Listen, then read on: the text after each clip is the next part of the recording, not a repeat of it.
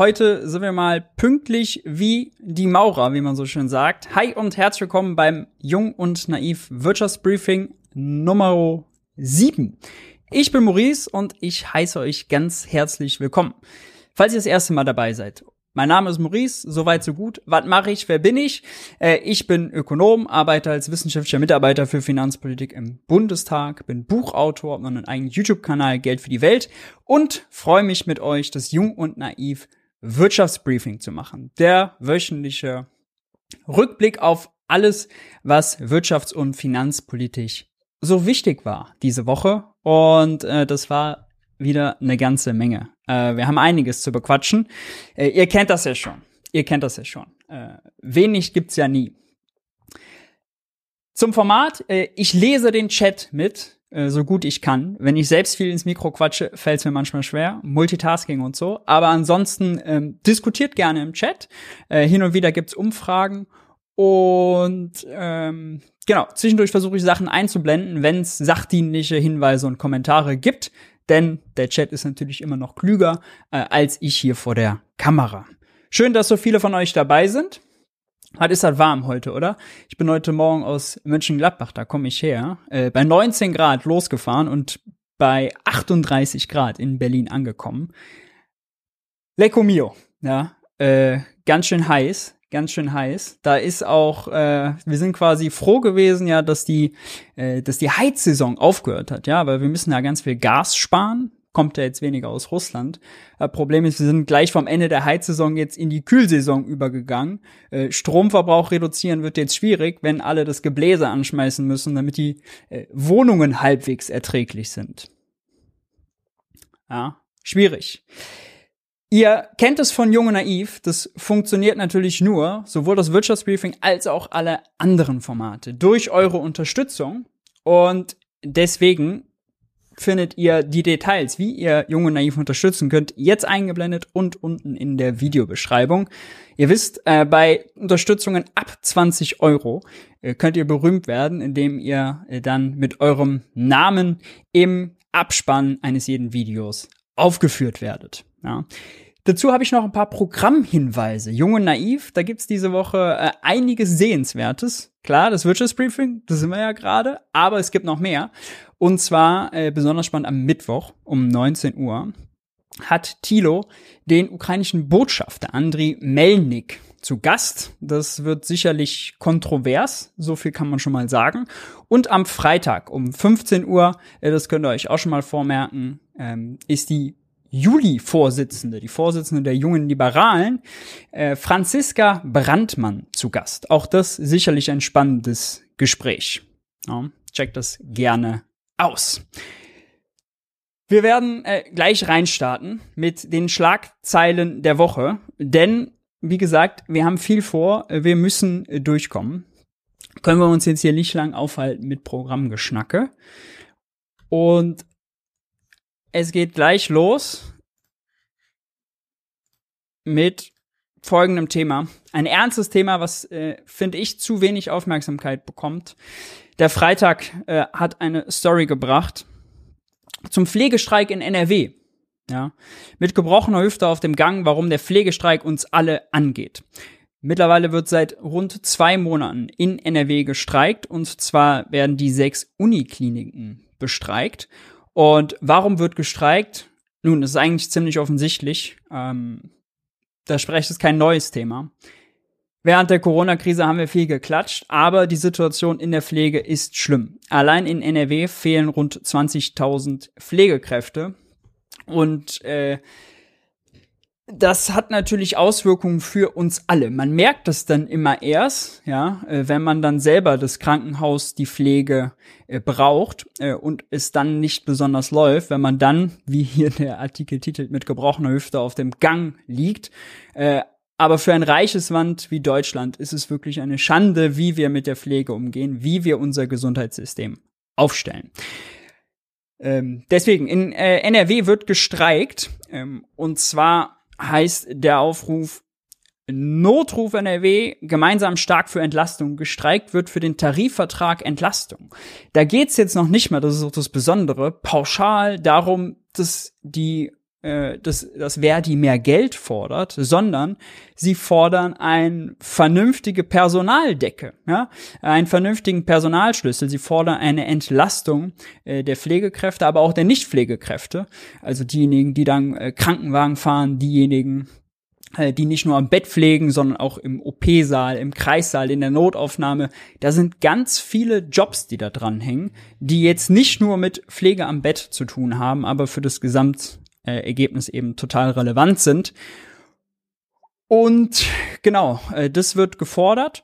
Bisher äh, ist allerdings wenig passiert. Äh, in NRW waren ja zuletzt Wahlen. Während der Wahlen haben sich sowohl die Grünen als auch die CDU, die ja jetzt koalieren, noch äh, ganz, wie man so schön sagt, ähm, ja, wie soll man sagen, ganz äh, ambitioniert und euphorisch gezeigt, ja, und dafür ausgesprochen. Im Koalitionsvertrag ist davon jetzt recht wenig zu lesen. Entsprechend enttäuscht darf man sein. Und entsprechend ist es äh, wichtig, da Druck zu machen. Den Link zu dem Aufruf, den ihr jetzt hier seht, den habe ich auch unten in die Videobeschreibung gepackt. Checkt das gerne mal aus. Da gibt es einen offenen Brief, da gibt es Fragen und Antworten. Das Thema ist enorm wichtig. Sollten wir hier bei ähm, Wirtschaftsbriefing vielleicht auch noch mal detaillierter drüber sprechen, wie die Gesamtsituation da ist, was für Reformmöglichkeiten es gibt, was da gefordert wird. Ganz prominent ja zum Beispiel auch immer vom äh, Intensivpfleger Ricardo Lange und oder Alexander Jorde, äh, der damals berühmterweise Angela Merkel in, äh, im Wahlkampf mal darauf angesprochen äh, hat. Ja, so lange ist das äh, schon Thema. Und so unzufrieden äh, sind äh, die beiden Stimmen in der Öffentlichkeit, neben ganz vielen anderen. Das heißt, äh, checkt das mal aus, es ist extrem relevant und es ist nicht nur für NRW wichtig, sondern auch darüber hinaus. Leider ist Pflege aber nicht so prominent, deswegen in der Tagesschau läuft dann, wenn die IG Metall was fordert, aber wenn da seit acht Wochen gestreikt wird, da beschweren sich die Streikenden auch zu Recht, äh, findet das nicht den Weg dahin. Vielleicht die falsche Prioritätensetzung. Ja. Dann haben wir noch ein anderes Thema, auch das Thema Gesundheit. Gesundheitsminister Karl Lauterbach hat sich eigentlich gewünscht, dass Corona-Tests, die Bürgertests, kostenlos bleiben. Christian Lindner hat aber gesagt, nee, Karl, das geht nicht, weil das ist zu teuer. Das kostet zu viel Geld. Ähm, deswegen werden die demnächst drei Euro kosten. Das läuft jetzt zum 30. Juni aus. Ab dann kosten die drei Euro. Allerdings nicht für alle. Ausgenommen sind weiterhin einige Gruppen, kleine Kinder, vulnerable Gruppen, diejenigen, die äh, Haushaltsangehörige von Infizierten sind und, und, und.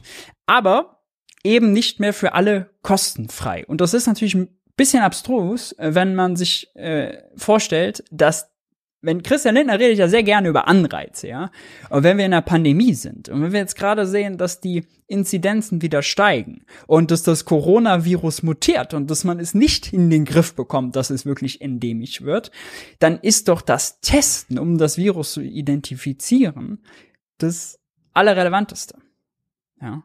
Und äh, da einen Anreiz zu setzen, nicht zu testen, indem man das Testen teuer macht, ist sicherlich am falschen Ende gespart. Und Karl Lauterbach gibt das hier auch äh, ganz klar wieder. Er sagt, er hätte sich das gerne gewünscht.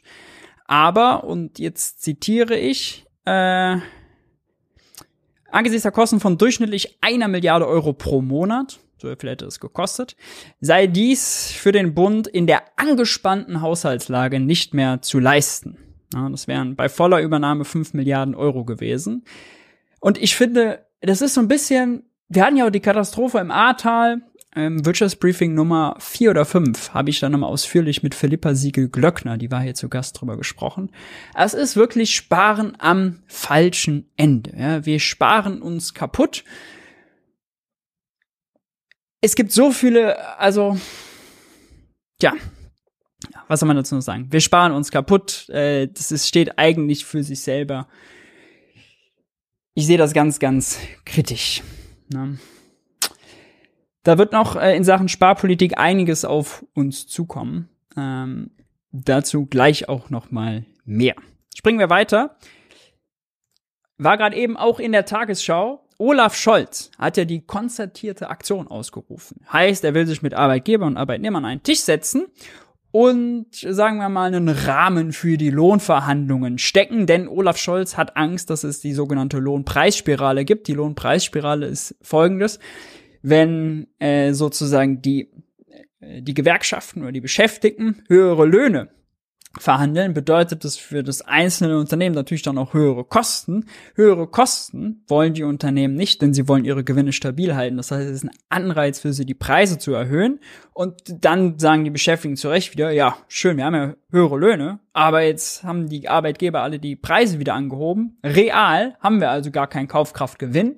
Fangen wir wieder von vorne an, fordern wir wieder höhere Löhne. Ja, dann richtigerweise. Und so kommt man in eben diese Lohnpreisspirale, die typischerweise das ist, was wir eigentlich Inflation nennen. Ja, so eine sich selbst verstärkende Dynamik, ein sich selbst verstärkender Prozess, ähm, der dann eben die Preise treibt mit all den Nebenwirkungen. Ihr merkt schon, sich selbst verstärkender Prozess, Inflation. Wir reden im Moment immer von Inflation, meinen aber eigentlich einen einmaligen Preisschock, nämlich dass die Energiepreise durch die Decke gegangen sind. Durch ja, zwei, drei einmalige Ereignisse, die schrecklich sind und leider noch anhalten. Einer davon ist unter anderem der schreckliche Krieg Putins. Und das ist aber nicht das, was Ökonomen typischerweise unter Inflation verstehen. Wie dem auch sei, es geht darum, wer trägt die Lasten, denn dadurch, dass die Energiepreise steigen, ist natürlich, sagen wir mal, ähm, muss Deutschland als Ganzes mehr Geld ans Ausland zahlen, um Öl zu importieren, um Gas zu importieren. Deutschland als Ganzes wird also ärmer. Und wenn Deutschland als Ganzes ärmer wird, ist die Frage, ja, wie verteilt sich das im Inland? Arbeitgeber versus Arbeitnehmer. Einige Arbeitgeber, einige Branchen erhöhen die Preise. Wir sehen das in den Supermärkten, wir sehen das insbesondere bei den Mineralölkonzernen. Ähm, die erhöhen sogar die Preise äh, über die äh, über die sagen wir mal Maßen, denn äh, die weiten sogar ihre Marge aus und nutzen die Krisensituation, um ihre Profite zu erhöhen. Die sind ganz klar nicht die Verlierer, aber diejenigen, die von ihrem Lohn leben müssen, von ihrem bescheidenen und ihren Lohn nicht steigern können, wären natürlich die Verlierer. So. Und Olaf Scholz-Hinger hat gesagt, kommt, äh, wir machen jetzt noch mal was äh, Einmaliges, denn normal holt sich, hält sich die Regierung aus Tarifverhandlungen raus, will sich mit Arbeitgeberverband und Arbeitnehmerverband äh, an einen Tisch setzen und äh, ausloten, wie denn der, äh, die Lohnsteigerung aussehen soll. Na? Ne? Und da hat er jetzt einen Vorschlag gemacht, beziehungsweise er wird damit zitiert. In der Bundespressekonferenz heute hat Thilo da äh, Nee, Thilo hat nicht nachgefragt. Stimmt, Thilo hat zu anderen Sachen gefragt, glaube ich. Aber da wurde darüber gesprochen. Ähm, da trügt mich jetzt meine Erinnerung. Und da hat aber der äh, Pressesprecher nochmal gesagt, dass er das nicht bestätigen, nicht dementieren, nicht kommentieren kann, ob das denn wirklich ein Vorschlag von Olaf Scholz ist. Der Vorschlag ist wie folgt. Olaf Scholz soll, so die Medienberichte, vorschlagen, dass die Arbeitnehmer, dass die Gewerkschaften bei äh, auf Lohnerhöhungen, ja, klassische Lohnerhöhungen verzichten und die Arbeitgeber dafür eine saftige Einmalzahlung äh, aus, äh, auszahlen an die Beschäftigten in der Höhe von bis zu 1500 Euro und der Staat soll die dann steuerfrei stellen. Also die Arbeitgeber zahlen 1500 Euro, aber das ist quasi brutto für netto, da geht keine Steuer ab. Normalerweise hätte man ja Einkommenssteuer darauf bezahlt.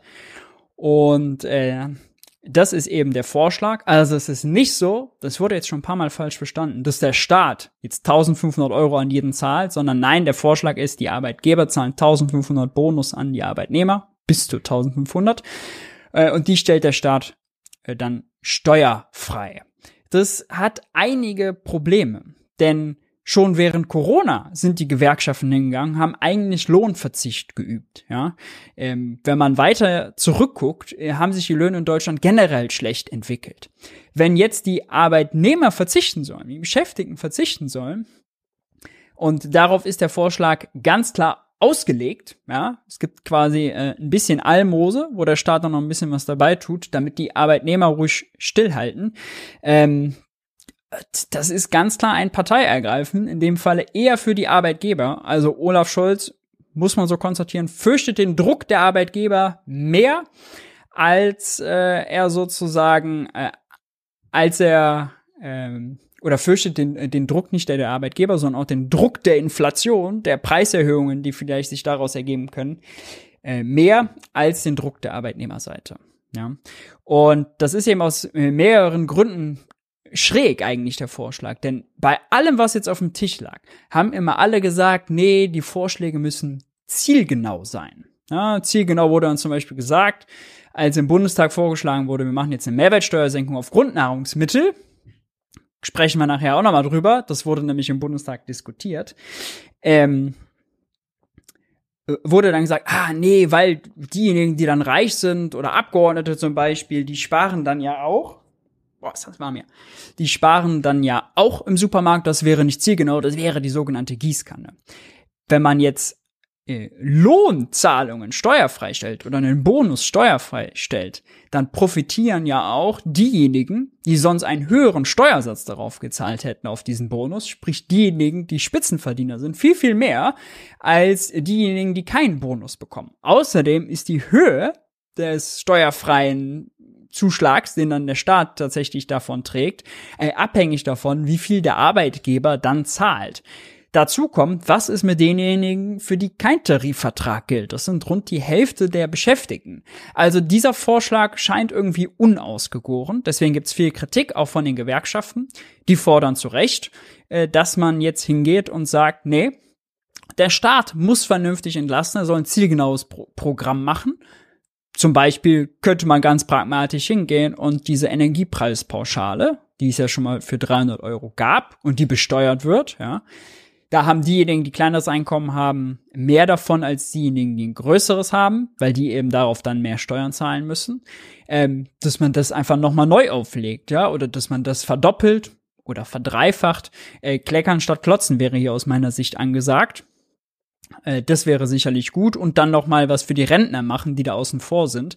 Aber jetzt wieder ein neues Instrument, äh, was ungenau ist, was nicht alle abdeckt und was auf äh, sozusagen dann die Arbeitgeber ankommt, ist, sagen wir mal, äh, Wildwuchs. Ja, das ist Gemischtwarenladen, was da jetzt angeboten wird. Kann man, muss man jetzt mal abwarten. Am nächsten Montag ist die konzertierte Aktion, da sitzen sie zusammen. Mal schauen, was dann da rauskommt. Wir werden es auf jeden Fall hier besprechen. Dann gibt's noch Nachrichten von der Partei Die Linke. Die hat am Wochenende Parteitag und es gibt äh, einen neuen Parteivorsitzenden, nämlich Martin Schödewan. Janine Wissler wurde wieder bestätigt. Die zwei sind äh, das neue linken Duo. Warum erwähne ich das hier? Nun, das erwähne ich deshalb, weil wir ja im Wirtschaftsbriefing sind.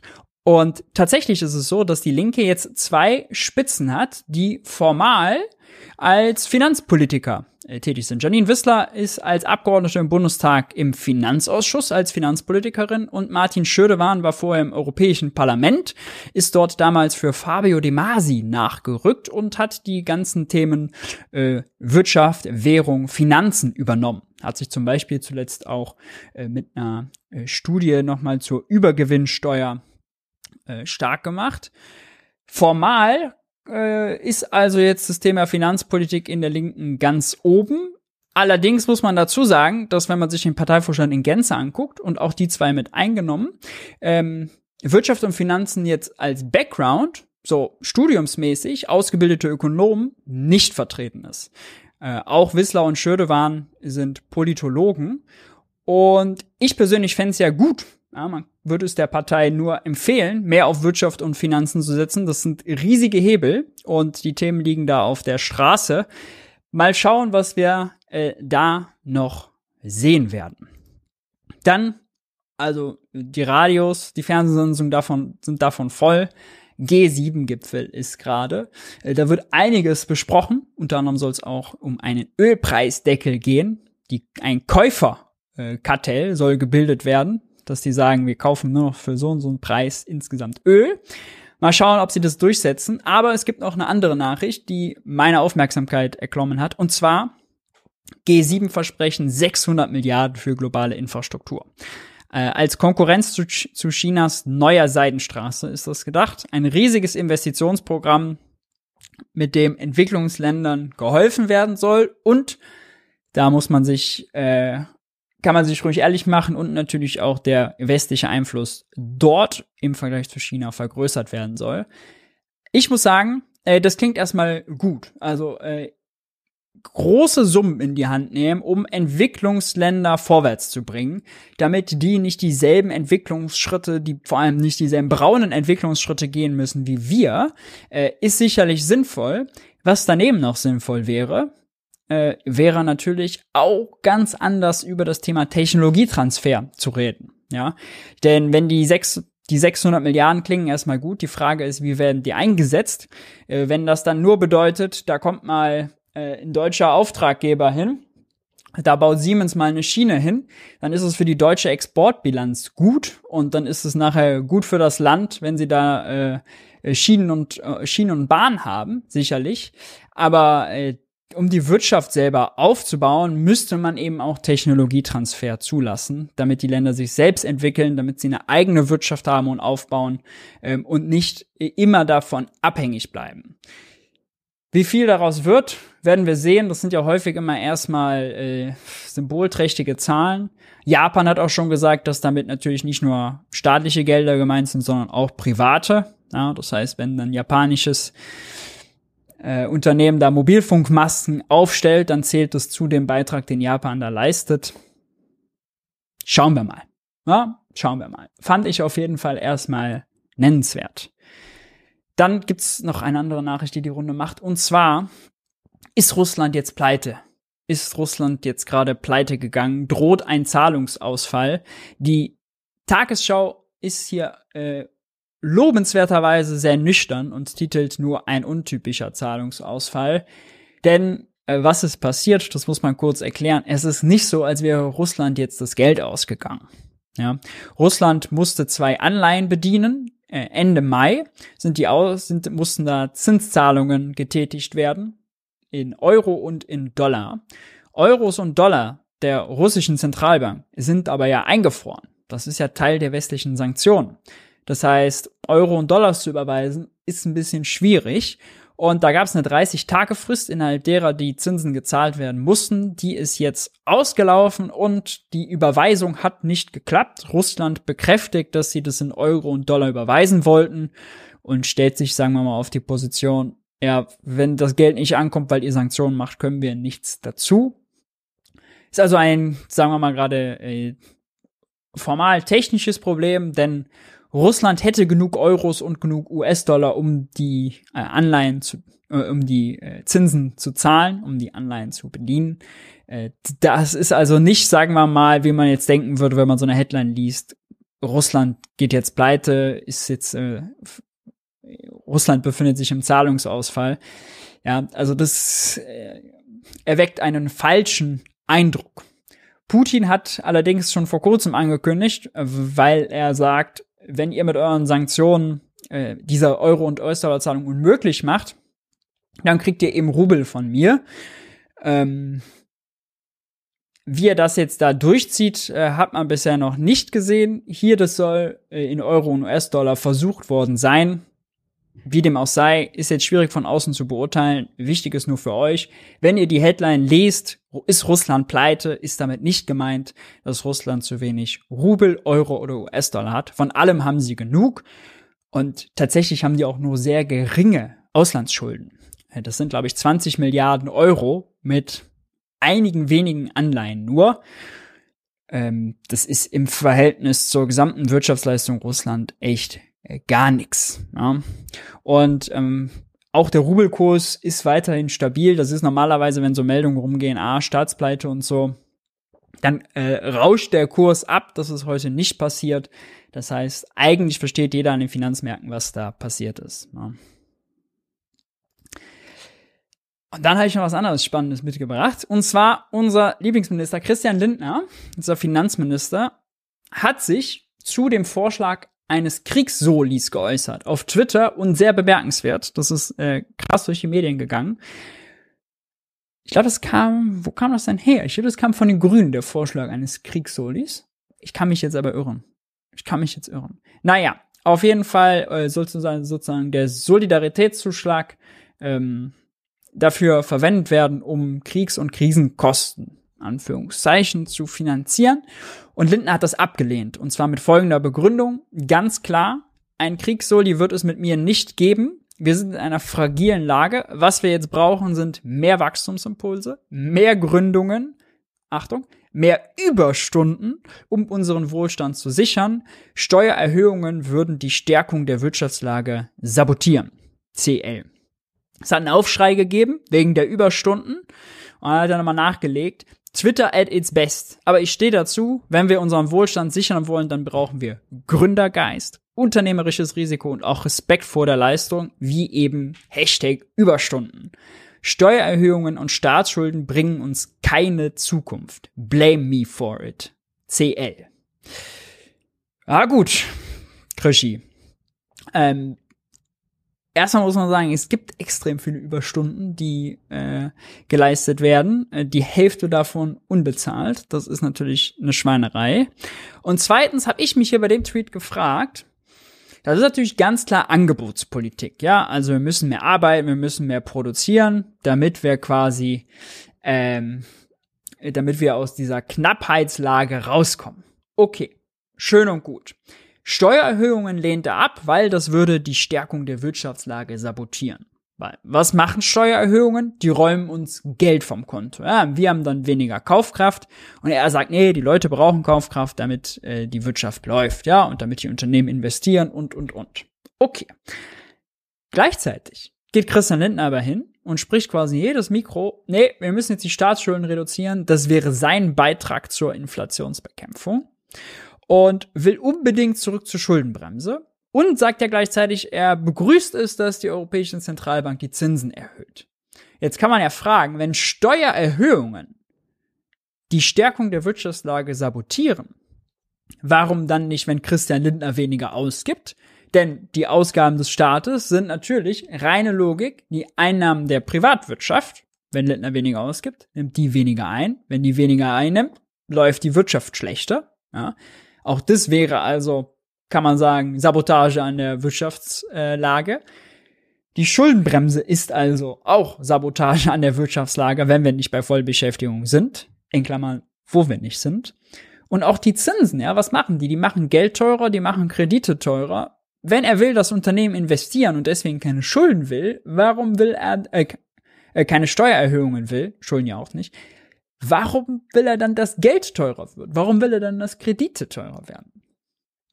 Wo lang soll es gehen, Herr Lindner? Für irgendwas müssen Sie sich mal entscheiden. So ist es auf jeden Fall inkonsistent.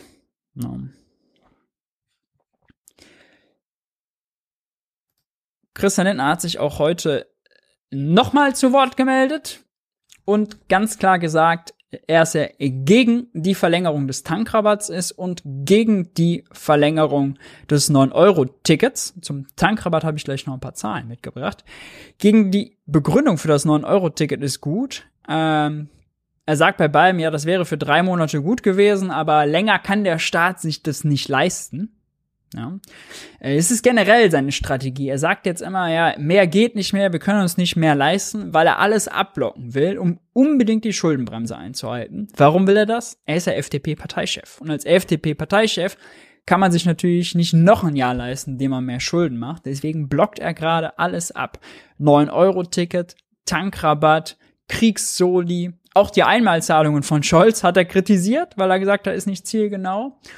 Und ähm, die kostenlosen Bürgertests. Ja, alles äh, lehnt er ab. Wahrscheinlich auch den Ausbau der Bahn- und Schieneninfrastruktur bei seinem eigenen Parteikollegen Volker Wissing, Verkehrsminister, kommen wir gleich nochmal genauer zu, lehnt er alles ab. Außer eine Sache will er, und zwar die kalte Progression ausgleichen. Kalte Progression ist, wenn man jetzt eine Lohnsteigerung hat, und äh, fällt dann in einen höheren Steuertarif, muss mehr Steuern zahlen, aber die Lohnsteigerung hat real gar nichts gebracht, weil ja auch die Preise gestiegen sind, weil die Inflation gestiegen ist. Ähm, das heißt, real hat man nicht mehr Einkommen, zahlt jetzt aber mehr Steuern, ist also schlechter gestellt. Das will er äh, ausgleichen, indem er sozusagen die Eckwerte der Steuertarife nach rechts schiebt, also höher stellt, mit der Inflation anpasst, dass man zum Beispiel äh, den Grenzsteuersatz von 42.000 nicht mehr dann äh, von 42 Prozent nicht mehr bei 58.000 Euro noch was zahlt, sondern dann bei, weiß nicht, 60.000, was auch immer. Ja, also später. Und warum will er das? Nun, weil er damit die oberen 50 Prozent der Einkommensverteilung primär entlastet. Das sind diejenigen, die am stärksten davon profitieren, wenn man die Einkommenssteuer senkt, weil die einfach, ja, wer am meisten verdient, äh, profitiert am meisten von der Einkommenssteuerreform. Das heißt, ganz oben ist, die sind sozusagen der Nutzen noch viel größer als in der Mitte. Auch die wird natürlich spürbar entlastet. Ist auch wichtig, dass die entlastet werden. Diejenigen mit 40.000 Euro äh, Einkommen im Jahr. Aber die, die wenig verdienen, ja, die unteren 50 Prozent, die zahlen kaum Einkommenssteuer, weil da gibt's den Grundfreibetrag und den Arbeitnehmerpauschbetrag. Da ist erstmal ganz viel, wo man gar keine Steuern zahlt. Die sind aber natürlich nicht sein Klientel und äh, deswegen scheint es so, ist jetzt meine wilde These, dass er alles abblockt und Schuldenbremse und kalte Progression seine wichtigsten Projekte sind. 9-Euro-Ticket muss ich noch nachliefern, lehnt er ab, weil, jetzt, Zitat, es bestehe die Gefahr, dass ohne Preise Kapazitäten unnötig und übermäßig genutzt würden. Mhm. Es bestehe die Gefahr, dass ohne Preise Kapazitäten unnötig und übermäßig genutzt werden. Ja. Okay. Ich dachte, die Leute sollen Bus fahren. Ich dachte, die Leute sollen Bahn fahren. Ich dachte, man will den ÖPNV ausbauen. Bus fahren die Leute bestimmt nicht nur, weil es gerade irgendwie äh, lustig ist. Sie haben ja einen Alltag zu bewältigen. Also das hier ist äh, Marktgläubigkeit, ja. Wenn es keinen Preis gibt, dann oder wenn es nur einen geringen Preis gibt, dann wird das quasi äh, verschwendet. Ist so die Logik dahinter. Ist die Nachfrage zu groß, dann werden die Knappheiten nicht erkannt. Aber das auf ÖPNV, puh, gewagte, gewagte Argumentation.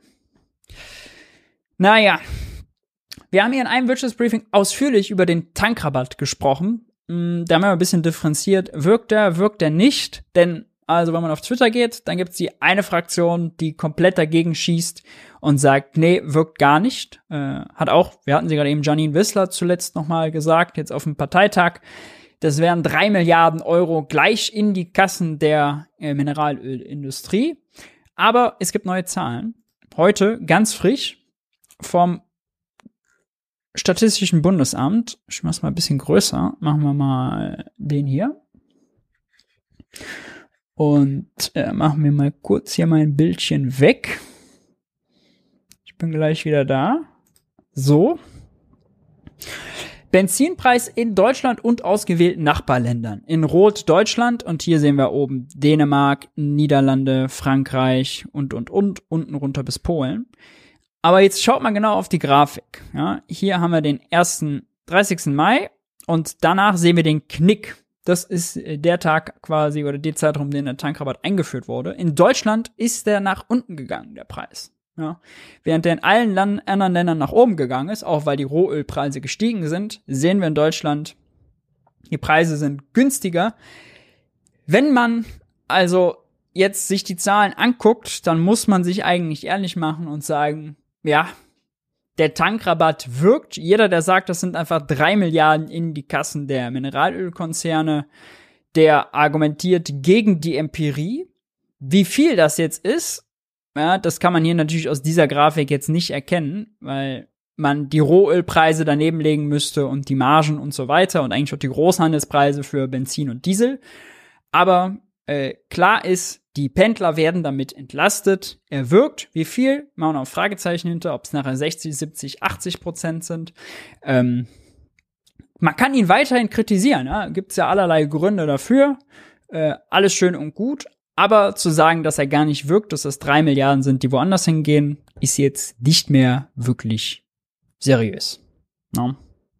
Gegen die Empirie. Soweit zu den Schlagzeilen der Woche. Ihr seht, da war eine ganze Menge los. Ähm so. War eine ganze Menge los. Und wenn wir schon bei der FDP waren, die ja auch den Tankrabatt sich äh, höchstwahrscheinlich ausgedacht hat, Lindner wollte ihn ja eigentlich anders, dann ist er äh, als Energiesteuersenkung gekommen, nicht als Rabatt.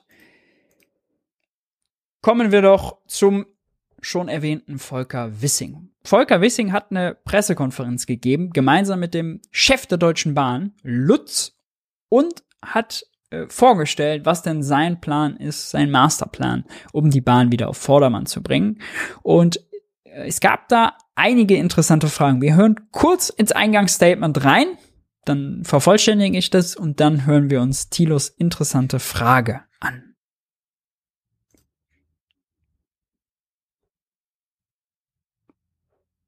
Dank, Frau Wiefers. Meine Damen und Herren, wir haben uns im Koalitionsvertrag viel für den Verkehrsträger Schiene vorgenommen. Wir wollen die Fahrgastzahlen verdoppeln und den Güterverkehr auf 25 Prozent steigern. Wir wollen einen grundlegenden Umbau und eine Transformation der Schiene in Deutschland. Sie muss eine attraktive, gleichwertige Alternative im Wettbewerb der Verkehrsträger sein. Ein besserer Schienenverkehr ist zentral auch für die Erreichung der Klimaziele. Unsere Ziele erreichen wir aber nicht mit dem aktuellen System. Wir erreichen sie nicht mit dem Zustand, in dem sich die Schiene heute in Deutschland befindet. Seit ich im Dezember das Amt des Verkehrsministers übernommen habe, habe ich zahlreiche Gespräche geführt. In diesen wurde mehr als deutlich, so wie es ist, kann es nicht bleiben. Ähnlich wie bei der Infrastruktur im Straßenverkehr gilt Gleiches auch für die Schieneninfrastruktur. Sie wurde jahrelang vernachlässigt und durch eine Unterfinanzierung und politische Versäumnisse an ihre absolute Grenze gebracht. Viele Gleise, Weichen und Stellwerke sind schlicht überaltert und deshalb stark störanfällig. Hinzu Thema Schuldenbremse und Investitionsstau, ja. Hinzu kommt, dass wir aktuell eine sehr hohe Nachfrage erleben, sei es im Personenverkehr oder auch im Güterverkehr. Es fehlt an Kapazitäten für mehr Züge, mehr Fahrgäste, und mehr Qualität. Ich kann nachvollziehen, dass in diesen Tagen eine große Unzufriedenheit auf allen Seiten herrscht. Der Zug kommt nicht, der Zug ist überfüllt, der Anschluss wird verpasst. Güterzüge stehen still, weil die vereinbarten Transporte nicht geleistet werden können. Es besteht dringender Handlungsbedarf. Auch das, ja. Es geht ja, wenn man über die Bahn nachdenkt, denkt man häufig, ja, okay, da reisen Leute nur und Personen, aber eigentlich viel, viel größere Teil, der dann auch für den Klimawandel vielleicht noch viel relevanter ist, ist, dass wir den Güterverkehr auf die Schiene bekommen. Ja, da ist die ganzen fetten LKWs nicht mehr die Autobahn voll verstopfen, sondern dass das halt eben über die Schiene abgewickelt wird. Äh, das sind ja dann auch tatsächlich äh, die Umweltschleudern, ja, wenn da so ein fetter LKW über die Autobahn pest. Und dass wir das nicht hinbekommen, weil die Bahn dann nicht leistungsfähig ist, ist so ein großes Versagen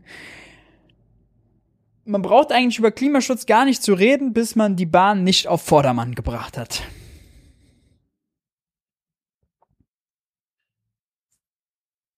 Ich will diese Probleme angehen und lösen, indem ich sie zur Chefsache mache. Ich will zwei grundlegende Veränderungen vornehmen. Zum einen unterstütze ich das Ziel der Deutschen Bahn, ein Hochleistungsnetz aus Hochleistungskorridoren aufzubauen. Und zwar bis 2030. Wir brauchen ein solches Hochleistungsnetz, damit die Bahn die hohe Leistung bringen kann, die heute von ihr erwartet wird. Dieses Ziel will ich mit eigenen Impulsen unterlegen. Um das Schienennetz fit für Wachstum und Verkehrsverlagerung zu machen, muss insbesondere das überlastete Netz zu einem Hochleistungsnetz entwickelt werden. Das geht nur, indem die Infrastruktur konsequent und mit allen Gewerken fit gemacht wird und zum Beispiel Pünktlichkeit und verlässliche, effiziente und kundenorientierte Abläufe zu gewährleisten. Also es soll ein Hochleistungsnetz geben. Äh, wie will er dahin? Nun, da will er so hin, dass er im Zuge dessen, wenn irgendwo Bauarbeiten anstehen, andere Bauarbeiten vorzieht, dass dann modernisiert wird, dass es mehr Weichen gibt, ähm, dass sozusagen ein Gesamtpaket gleich modernisiert wird, dann fällt eine einzelne Strecke mal was länger aus, ja, ähm, aber die einzelne Strecke soll dann danach so fit sein, dass sie viel besser funktioniert als vorher. Klingt erstmal sinnvoll, ist, glaube ich, nicht sonderlich innovativ. Hat man schon von vielen gehört. Das haben auch einige dann in der BPK da gefragt. Vor allem den Bahnchef Lutz. Warum erst jetzt? Äh, ist eine ganz normale betriebswirtschaftliche Effizienzmaßnahme, Baumaßnahmen zu bündeln. Ähm, auch hier sei aber nochmal gesagt, die äh, das ist natürlich, also selbst wenn die Bahn, Deutsche Bahn in Staatseigentum ist, muss sie selbstständig wirtschaftlich handeln. Das heißt, äh, da geht es natürlich um Wirtschaftlichkeit und um Profit. Da geht es nicht nur um Gemeinwohl, äh, so wie das eigentlich äh, unter Umständen vielleicht sinnvoller wäre, wenn man Zuverlässigkeit, Klimaschutzziele und so weiter erreichen will. Wie dem auch sei, Volker Scheffing will das zur Chefsache machen und wir spulen hier mal ein bisschen vor. Dafür hat er nämlich noch was anderes vorgestellt, neben seinem Masterplan für die Modernisierung. Schauen wir mal. Ob ich eine tragfähige Finanzierung. Der Bund hat in der Vergangenheit zahlreiche Finanzierungsinstrumente für den Erhalt und den Ausbau des Netzes geschaffen und wendet heute mehr Geld als je zuvor für die Bundesschienenwege auf. Die entscheidende Frage ist, wie werden diese Mittel genutzt? Wie lässt sich Bestandserhalt, Kapazitätserweiterung und Netzverfügbarkeit am besten mit den Interessen der Kundinnen und Kunden vereinbaren? Diese Frage lässt sich in den aktuellen Strukturen des DB-Konzerns nur schwer lösen. Und deshalb möchte ich, dass zum 1. Januar 2024 eine gemeinwohlorientierte Infrastruktursparte durch den Zusammenschluss der Infrastruktureinheiten DB Netz AG und DB Station und Service AG gebildet wird. Mit dieser Infrastruktursparte schaffen wir Effizienzgewinne, bündeln parallele Führungsstrukturen und stärken die Steuerungsmöglichkeiten des Bundes als Eigentümer. Das zahlt die DB Netz und DB Station und Service ist es, glaube ich, sind diejenigen, die die äh, Trassen verantworten, die Bahnschienen dafür Gebühren nehmen, die die von dem anderen Konzernsparte der äh, deutschen äh, Bahnverkehr da äh, abrechnen. Alles hin und her. Deutsche Bahnkonzern eh komplett unübersichtlich. So viele einzelne Sparten, Inland, Ausland. Man weiß gar nicht mehr, worum es geht. Aber spannend war hier, dass Volker Wissing das äh, den Begriff gemeinwohlorientiert in den Mund genommen hat. Also ja, es soll darum gehen, dass die Infrastruktur bei der Bahn jetzt aus Gemeinwohlperspektive ausgebaut wird und er will dem Bund Einfluss sichern.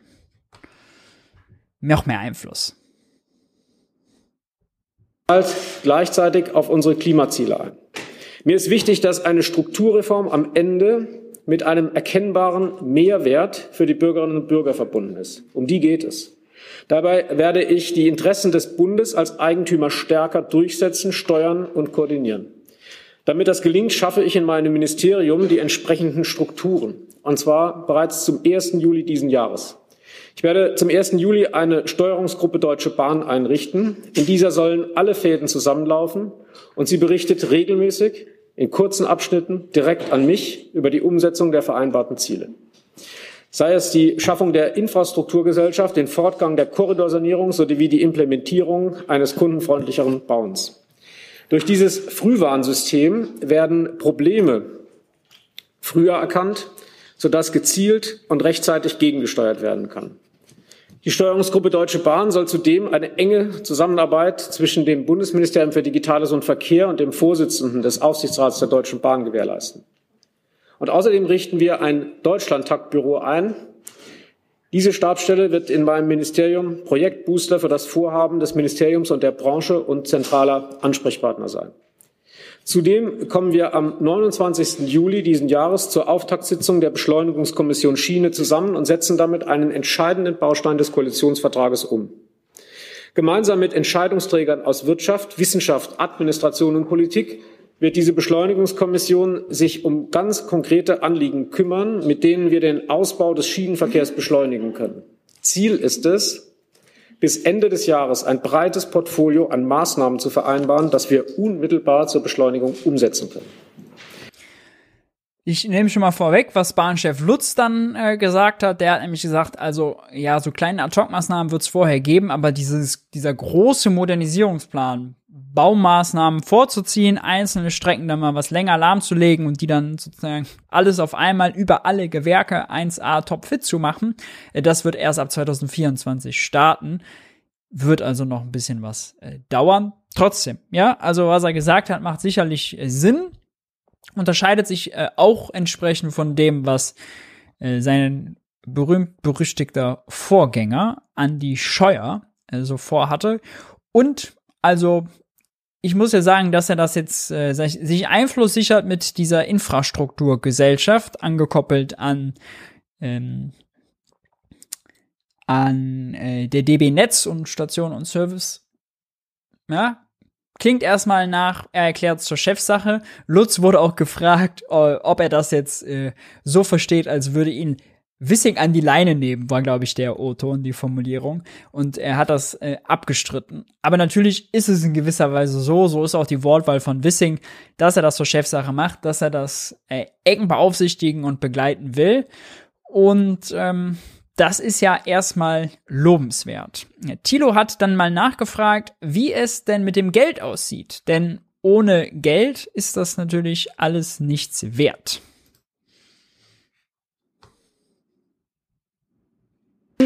Herr Jung startet. Kann das schlecht erkennen ja. in dieser Reihe. Hm? Herr Wissing, ich habe eine Frage. Äh, die Ausbau- Neubau, Neubauprojekte der Bahn benötigen pro Jahr sechs Milliarden Euro laut Ihren eigenen Beamten im Ministerium.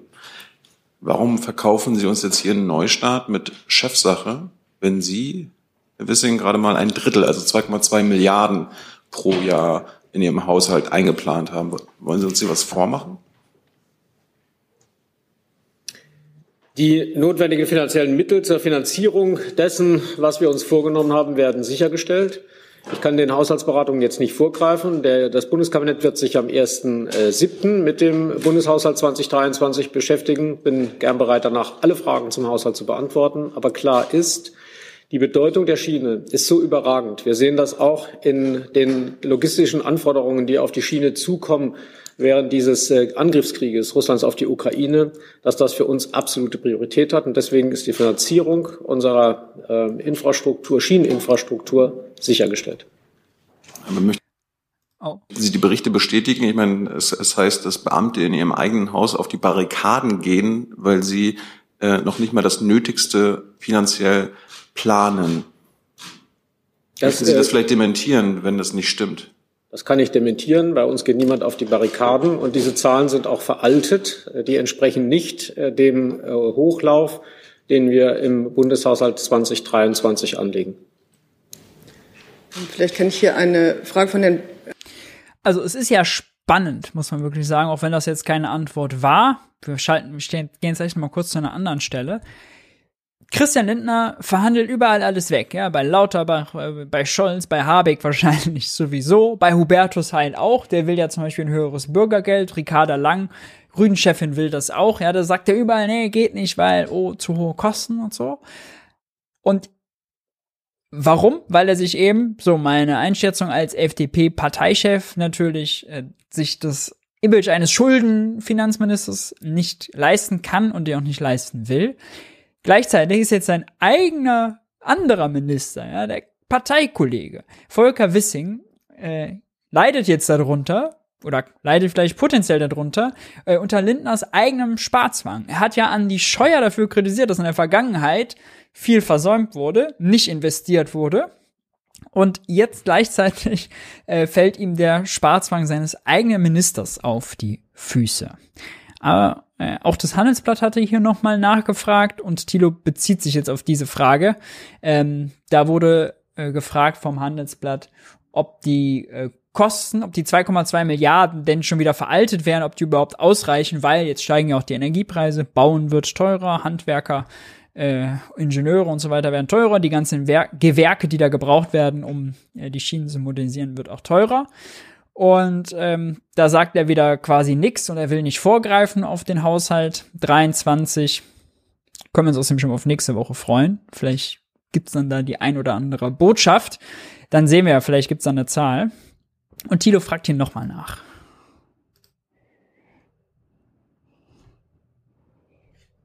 Herr Jung. Herr Wissing, nach den Fragen des Handelsblatt-Kollegen gerade bin ich jetzt wieder oder noch mehr verwirrt, weil es ist ja unstrittig, dass pro Jahr sechs Milliarden Euro nötig sind für den Ausbau. Es ist unstrittig, dass Sie nur 2,2 Milliarden ange angemeldet haben. Es ist dann aber komisch, wenn Sie sagen, die notwendigen Mittel werden zur Verfügung stehen. Das passt doch nicht zusammen. Warum machen, Sie, warum machen Sie die Zahlen eigentlich zur geheimen Sache? Ist das ein Staatsgeheimnis oder was? Nein, das passt äh, schon zusammen und es ist auch kein Staatsgeheimnis, sondern der Bundeshaushalt wird am 1. Juli im Kabinett beschlossen und danach ähm, präsentieren wir den Bundeshaushalt. Das ist eher ungewöhnlich, dass Sie mich heute äh, zu äh, Haushaltszahlen fragen, äh, kurz bevor das Bundeskabinett sich damit befasst. Wenn jeder Ressortminister seine Haushaltszahlen vorher öffentlich präsentiert, wird die Kabinettsbefassung nicht einfacher. Und deswegen ist das das übliche Verfahren. Und wissen Sie, ich kann im Bundeshaushalt immer nur die Mittel einstellen, die in, in der Periode, für den der Bundeshaushalt aufgestellt ist, auch abfließen können. Und dann kann man, ich kenne das in der Verkehrsinfrastruktur jetzt schon seit vielen Jahren, dann wird immer gesagt, wir haben einen so hohen Investitionsbedarf, dann muss doch in dem Bundeshaushalt exakt diese Summe eingestellt werden, damit dieser Investitionsbedarf gedeckt werden kann. Das ist falsch. In den Bundeshaushalt muss immer die Summe eingestellt werden, die in der Haushaltsperiode abfließen kann. Ansonsten äh, produzieren wir Haushaltsreste.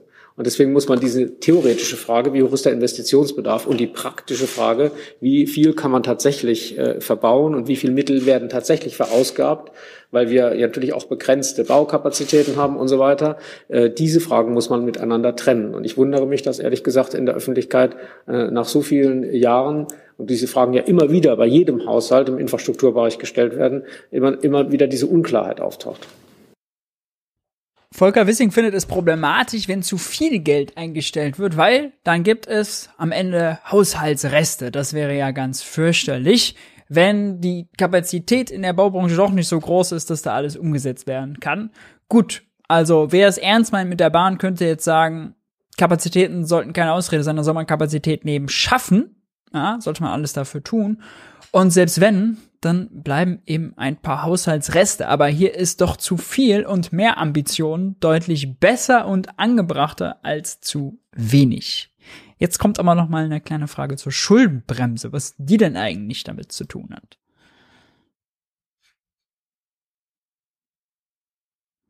Noch eine Nachfrage. Ähm, wie erklären Sie sich eigentlich diese Leistungsfähigkeit der Bahn? Sie haben das ja angesprochen, dass die Infrastruktur verfällt. Ist das Ihrer Meinung nach ein Resultat? Es ist jetzt Jahr eine neue Frage, es ist keine Nachfrage. Das ist eine Nachfrage, basierend auf Geld. Es ist ein Resultat der jahrelangen Schuldenbremse. Das ist ja ein Merkmal von Sparpolitik, eine verfallene Infrastruktur. Ich habe ja eingangs in meinem Statement vorher gesagt, ich habe mir heute noch mal das angeguckt, diese fürchterliche Grafik zum Investitionsstau äh, in Deutschland, wie lange die sogenannten Nettoinvestitionen in Deutschland schon negativ sind. Also letzten 2008 oder 2009 hat das angefangen und in den Kommunen eben am allerschlimmsten. Ähm, Nettoinvestition bedeutet Investition ab Bruttoinvestition äh, abzüglich der Abschreibungen. Man schreibt was ab, weil es an Wert verfällt. Wenn die Nettoinvestitionen negativ sind, heißt das, es wird mehr abgeschrieben, mehr Wertverlust verbucht, als neuer Wert mit zusätzlichen Investitionen geschaffen wird. Übersetzt also heißen negative Nettoinvestitionen, die Infrastruktur verfällt, ja, verliert an Wert, äh, wird auf Verschleiß gefahren.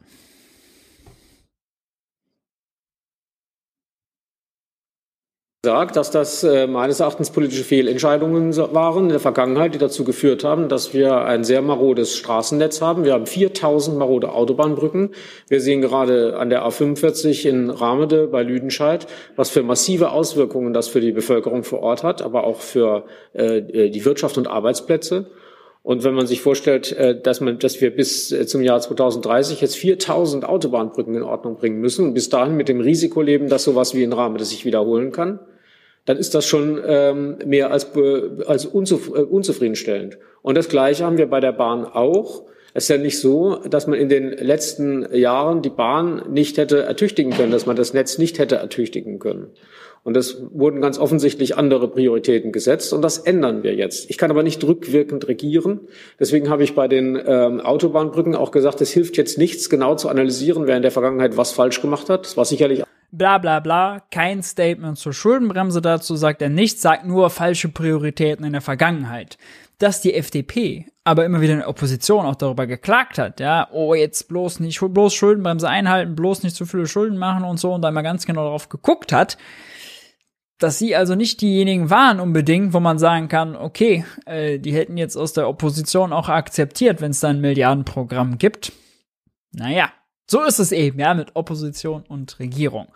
Bleiben wir ganz kurz bei Christian Lindner. Denn wir müssen äh, uns jetzt noch äh, eine Sache auf dem, auf dem Schirm, äh, auf dem Schirm rufen, denn Christian Lindner wiegelt alles ab, da waren wir jetzt schon, ähm, was äh, theoretisch Kosten bedeutet, weil er die Schuldenbremse einhalten will. Und jetzt hat er noch ein zusätzliches Problem. Er hat ja die Zinserhöhung der EZB begrüßt und das Ende der Anleihekäufe. Das hatten wir in der letzten Sendung. Das führt aber dazu, dass es teurer wird für den Staat, Schulden zu machen, Staatsanleihen zu verkaufen. Die äh, Renditen auf Staatsanleihen sind gestiegen. Deutschland jetzt bei zwei Prozent äh, roundabout. Die waren vorher sogar negativ. Und je mehr die EZB an der Zinsschraube dreht, desto teurer wird es. Und das heißt dann natürlich auch, dass Christian Lindner für jede Staatsanleihe, die ausläuft und die er dann neu verkauft, ja, auch dann zukünftig wieder höhere äh, Zinskosten einplanen muss. Und da hat er mit einer Zahl jongliert, die hoch war. Denn er hat dann gesagt, die Zinskosten könnten von 4 auf 30 Milliarden Euro steigen. Und äh, dazu hat er sich jetzt unter anderem hier im äh, Heute-Journal nochmal geäußert. Das schauen wir uns nochmal schnell an.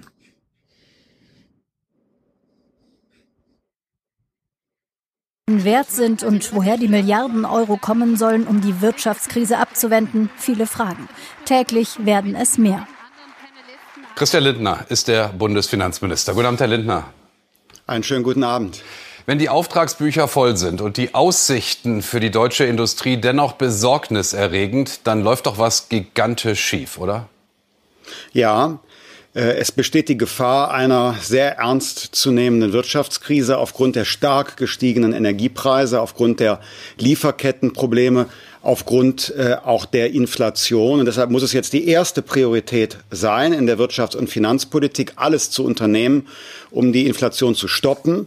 Nicht nur wegen der Wirtschaft, sondern weil viele Menschen ja auch Sorgen haben, ob sie das Leben bezahlen können. Hat uns der russische da wird aus dem Christian Lindner nie gefragt, muss er nie erklären, wie das hilft gegen teures Gas und teures Öl, wenn der Staat weniger Geld ausgibt oder wenn Geld teurer gemacht wird.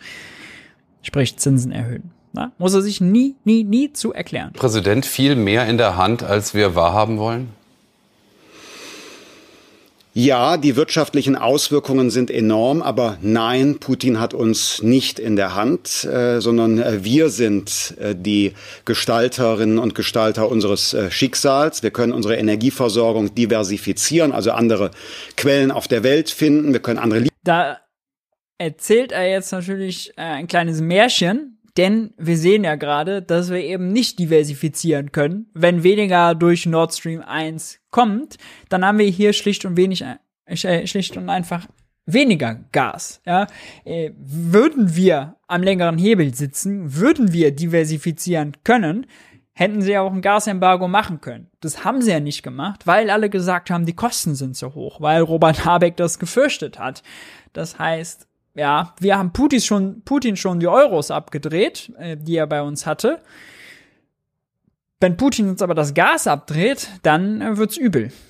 Ja, also so richtig am längeren Hebel sitzt eben dann doch äh, derjenige, der die realen Ressourcen hat und nicht das Geld. Ja, äh, Geld kann man drucken, Gas aber nicht. Das muss man fördern und das äh, muss man eben durch Pipelines pumpen. Wenn das nicht kommt und das hier nicht ist, dann ist es ein viel größeres Problem, als dass Putin ein paar Euros weniger bekommt.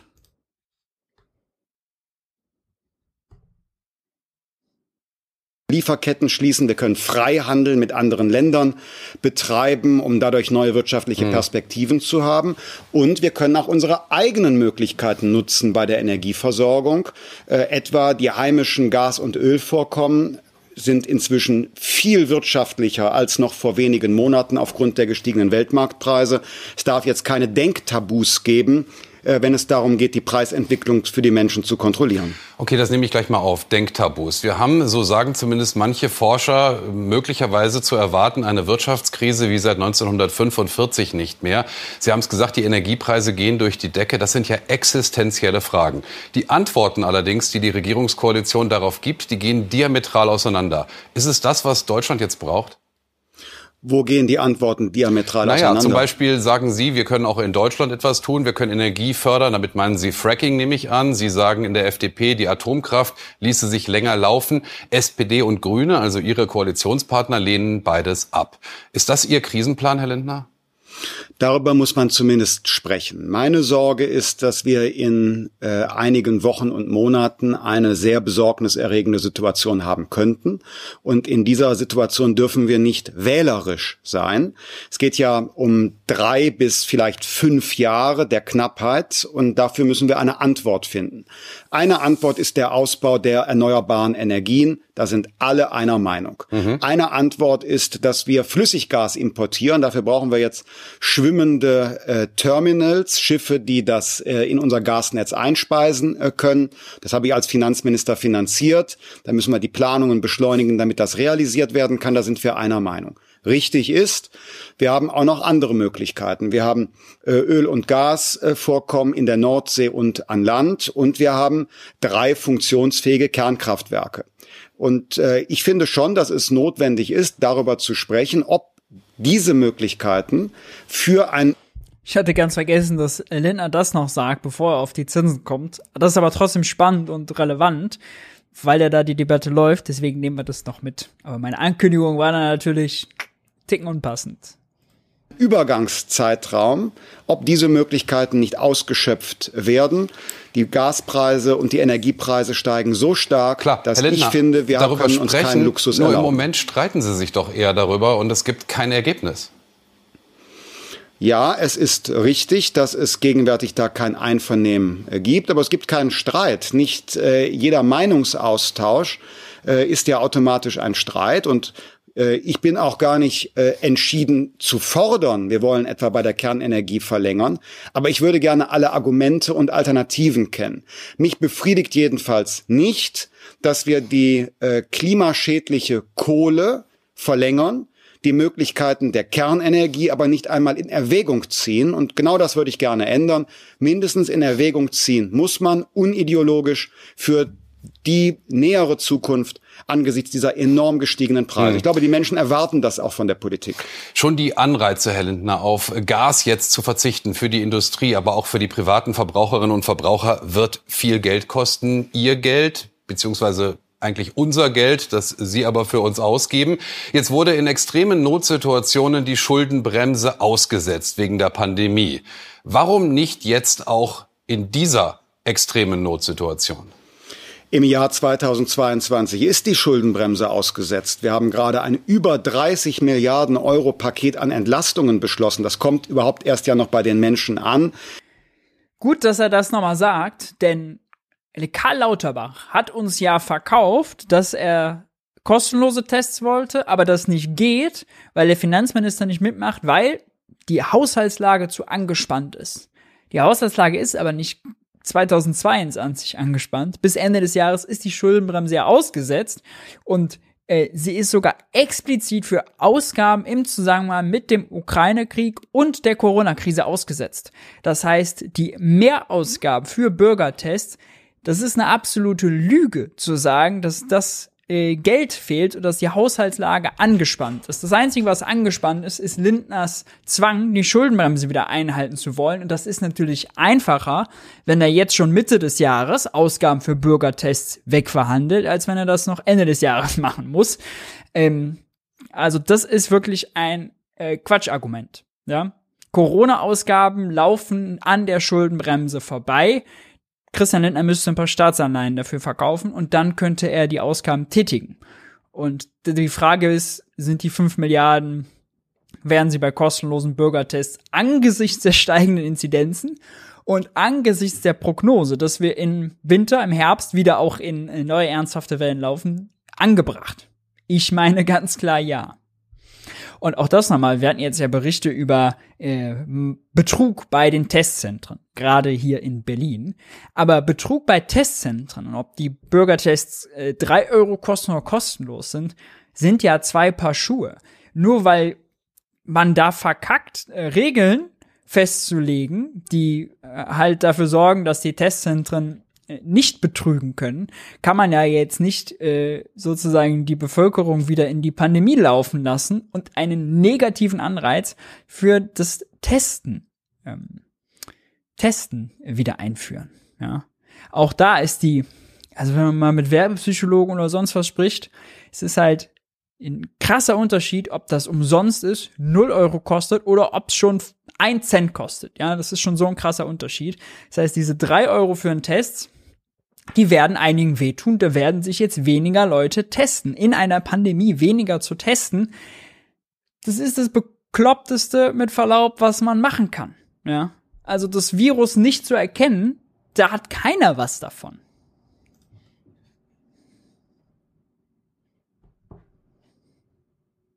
Kindergeld, Energiepreispauschale, EEG-Umlage abgesenkt äh, und so weiter und so fort. Äh, wir finanzieren auch diese LNG-Terminals ähm, mit Schulden. Das heißt, ich bin äh, hier äh, nicht orthodox. Äh, wenn es notwendig ist, werden aus das will ich ihm eingestehen, dass er bisher wirklich nicht orthodox war. Kein finanzpolitischer Hardliner. Dass er deutlich mehr Finanzierung und Schulden zugelassen hat, als ich wahrscheinlich ihm zugetraut hätte und als ihm wahrscheinlich auch seine eigenen Parteikollegen zugetraut hätten. Ähm, bei aller Kritik, die es äh, hier gibt, muss man ihm das bisher mal lobend äh, zugestehen.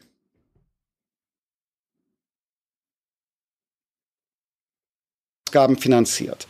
Nur äh, ist, ja, ist äh, der Staat auch selbst Opfer von Inflation. Die Zinsen, die ich von Ihrem Geld bezahlen muss, die werden im nächsten Jahr auf 30 Milliarden Euro ansteigen. Im letzten Jahr waren es vier, nächstes Jahr 30 Milliarden. Das ist ein ganz deutliches Signal an die Politik. Wir können mit dem Schuldenmachen nicht so weitermachen wie bisher. Klarer gesagt, wir können uns immer mehr Schulden gar nicht mehr leisten, weil auch der Staat inzwischen hohe Zinsen zahlt. Gut. Warum zahlt der Staat hohe Zinsen? Christian Lindner hat ja permanent gesagt, er erwarte, er begrüße, äh, kann natürlich die EZB nicht auffordern, weil sie da unabhängig ist, äh, das aber jetzt mit höheren Zinsen gegengesteuert wird. Das ist eine politische Entscheidung der Europäischen Zentralbank, dass sie die Anleihekäufe netto beendet, nicht brutto, war gerade noch eine Frage im Chat. Nein, sie kauft weiterhin Anleihen, sie baut nur den Bestand nicht mehr aus. Und dass sie die Zinsen erhöht. Das ist eine politische Entscheidung. Ist jetzt politisch gewollt, Geld teurer zu machen. Es ist keine Folge daraus, dass es jetzt, äh, dass die deutschen Staatsschulden gestiegen sind. Ja, weil die sind auch während Corona ganze Zeit gestiegen und da hat die EZB das sogenannte PEP-Programm aufgelegt und damit quasi sichergestellt, dass alle Anleihen gekauft werden ähm, oder dass keine Anleihe ausfällt, hat sie den Banken quasi gesagt, ihr könnt Christian Lindner, ihr könnt auch Mario Draghi, ihr könnt auch sonst wem, äh, den anderen Finanzministerkollegen, Mario Draghi ist ja gar nicht Finanzminister, ja Premierminister in Italien, die Anleihen abkaufen. Selbst Griechenland hatte nur einen Risikoausschlag von 0,5 Prozent, weil die EZB eben sich dafür gerade gemacht hat, ja, sie garantiert hat. Jetzt hört sie damit auf, jetzt erhöht sie Zinsen und jetzt nimmt Christian Lindner Zinskosten ja, was er selber gewollt hat und jetzt selbst politisch äh, umgesetzt wird, als Argument, um an allen Ecken und Enden zu kürzen. Er ist wirklich selbst eingebrockt. Und wenn man, äh, ich kann hier nur noch mal von Philippa, die wir hier hatten, das Dezernat Zukunft äh, empfehlen und lobend erwähnen. Die hatten jetzt in ihrem neuen Newsletter eine schöne Grafik. Da sieht man äh, Staatsschulden, sorry, Höhe der Staatsschulden und Höhe der Zinsen. Äh, nee, sorry, Höhe der Staatsschulden und Höhe der Inflation. Und äh, dann würde man ja annehmen, wenn Christian Lindner Schulden abbauen will, um die Inflation zu bekämpfen, dann muss das ja bedeuten, die Länder, die niedrige Staatsschulden haben, haben eine niedrige Inflation und die, die hohe Staatsschulden haben, haben eine hohe Inflation.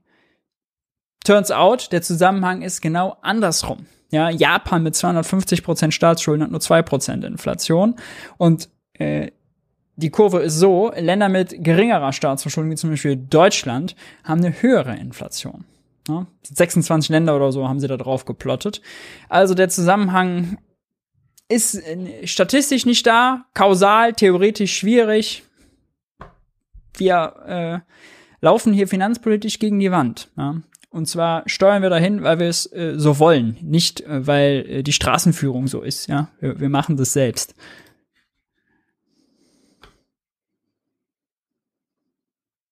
Herr Lindner, aber Sie haben in diesem Jahr äh, neue Schulden von über 200 Milliarden Euro. Und wenn Sie die Schuldenbremse im nächsten Jahr einhalten wollen, dann können Sie maximal 7,5 Milliarden Euro machen an neuen Schulden. Das ist ja eine haushaltspolitische Vollbremsung, die Sie da hinlegen wollen. Und das mitten in dieser schwierigen existenziellen Krise. Mhm.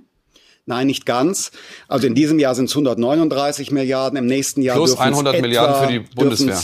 Ja, die, das wird in den nächsten Jahren ja anfallen. In diesem Jahr anfallen 139 Bundeswehrvermögen, äh, Bundeswehr-Sonderprogramm später. Nächstes Jahr um die 10 Milliarden Euro. Aber ähm, äh, es fallen ja einige Sonderausgaben wegen der Corona-Pandemie äh, weg. Ich will die, die Aufgabe aber dennoch nicht kleinreden. Ähm, es ist eine erhebliche Konsolidierungsanstrengung die wir aber unternehmen müssen. Das ist nicht mein Dafke. Mir macht es auch nicht Spaß, den anderen Ministerinnen und Ministern zu sagen, dieses Vorhaben geht nicht. Nur eine Maßnahme, um Inflation zu bekämpfen, ist, dass der Staat Druck von den Preisen nimmt. Wenn der Staat immer mehr Subventionen zahlt, wenn der Staat mit Steuergeld die hm. Preise mhm. antreibt, bekommen wir die Inflation nie in den Griff. Das heißt, die Aufgabe ist, raus aus den Schulden, Menschen gezielt entlasten, nicht alleine lassen mit der Inflation und dann äh, Druck von den Preisen nehmen, in denen man dafür sorgt, dass andere Formen, hm. das Wachstum zu fördern, stärker werden, also Bürokratieabbau zum Beispiel. Sagt der Bundesfinanzminister. Christian Lindner, FDP, vielen Dank für das Gespräch. Ja, haben wir heute schon drüber, häufig schon drüber gesprochen. Sein Argument wäre richtig, Druck von den Preisen zu nehmen, wenn wir Vollbeschäftigung hätten, überhitzte Wirtschaft.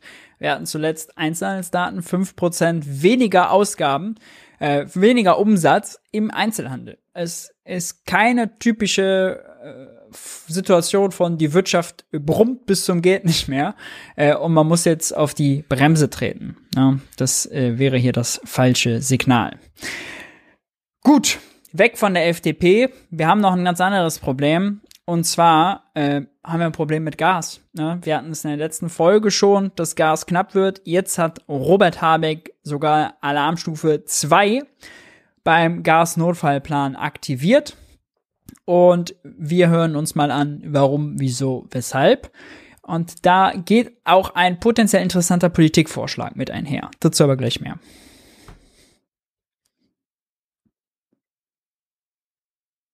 So ernst, dass Wirtschaftsminister Robert Habeck seine eindringlichen Worte auch mit einer Grafik untermalte, als er heute nach der ersten Stufe, der Frühwarnstufe, die zweite, die Alarmstufe des Notfallplans Gas ausrief. Zwar kann die Regierung Gas jetzt noch nicht rationieren und verteilen, das ginge erst bei der letzten, der Notfallstufe, aber schon jetzt kann sie Maßnahmen ergreifen, um die Kurve, die die Füllstände unserer Gasreserven darstellt, bis zum Herbst und Winter ausreichend hochzutreiben. Das Problem ist aber nicht nur die Gasmenge, sondern für Verbraucher wie Wirtschaft der Gaspreis. Der war jahrelang stabil, hat sich kaum bewegt, bis er dann um den Jahreswechsel herum in die Höhe schoss. Seitdem ist der Preis zwar wieder etwas zurückgegangen, aber seit kurzem scheint sich mit dem Drosseln des russischen Pipeline-Gases der nächste steile Anstieg anzubahnen. Robert Holm. So richtig überraschend kam sein Auftritt heute nicht. Vor allem nachdem Russland seine Gaslieferungen letzte Woche um 60 Prozent gedrosselt hatte. Gas ist von nun an ein knappes Gut in Deutschland. Doch noch sei die Gasversorgung gesichert, so Habeck. Noch. Aber der Winter wird ja kommen. Wir müssen also jetzt die Vorsorge treffen, um dann im Winter vorbereitet zu sein. Und deswegen ruft der Wirtschaftsminister heute die nächste Stufe aus, im Notfallplan Gas. Die Frühwarnstufe gilt schon seit März, da wurde ein Krisenstab eingerichtet. Seit heute gilt nun die Alarmstufe. Unternehmen können Preisanstiege theoretisch leichter an Kunden weitergeben. Die Reaktivierung von Kohlekraftwerken wird möglich und der Markt wird noch enger beobachtet. In Wichtig, diese Weitergabe der Preissteuerung an Kunden, das muss erst die Bundesnetzagentur äh, freigeben. Also es ist jetzt nicht automatisch der Fall. Und äh, meines Wissens ist das auch noch nicht freigegeben. Aber wenn das passiert, ja, dann können die Gasversorger, die ja auch mit den Kunden Jahresverträge, Zweijahresverträge, was auch immer haben, also längerfristig festgesetzte Preise, können hingehen und quasi diese Verträge brechen, aufkündigen und dann ähm, auch die Verbraucherpreise erhöhen. Denn die Gasversorger haben ja das Problem, sie haben quasi Gas langfristig günstig aus Russland eingekauft. Wenn das jetzt wegfällt, müssen sie es zu teureren Preisen, zu Marktpreisen äh, von woanders her beschaffen, haben also deutlich höhere Kosten, können, müssen die aber aus, kriegen die aber nicht ausgeglichen, weil sie halt sozusagen verkaufsseitig bei ihren Kunden an die Verträge gebunden sind. Ähm, und das soll bald mal sehen, ob sie es machen, äh, irgendwann möglich sein, äh, dass das aufgehoben wird. Dann drohen also noch mehr Preissteigerungen. Dann werden wir ja auch die Inflationsrate hochgehen sehen wieder, weil dann die Verbraucherpreise kräftig ansteigen. Vielleicht kommen wir dann über die 10 Prozent. Und dann könnte man dann drüber nachdenken, über einen Gaspreisdeckel. Den Vorschlag hat die Ökonomin Isabella Weber mit IMK-Direktor Sebastian Dolin mal gemacht. Und wir gehen nochmal ganz kurz zurück hier zu der Grafik von eben. So, äh, hier sieht man den, die Gaspreisentwicklung in Cent pro Kilowattstunde.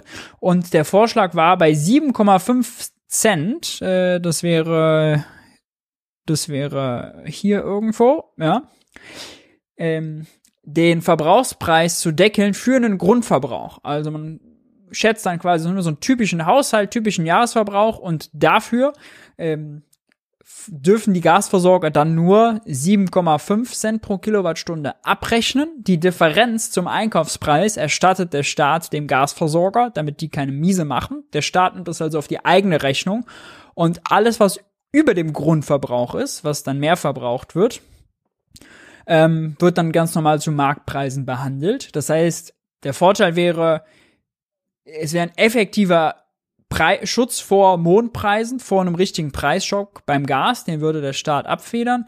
Gleichzeitig, so die Argumentation, würden Sparanreize ähm, weiterhin aufrechterhalten, weil man nur für den Grundverbrauch ja den gedeckelten Preis hat, danach äh, das trotzdem äh, den üblichen Marktpreis zahlt äh, und da natürlich dann auch Pain hat, ja, weil der dann extrem hoch ist. Wäre vielleicht nochmal überlegenswert angesichts dieser Situation.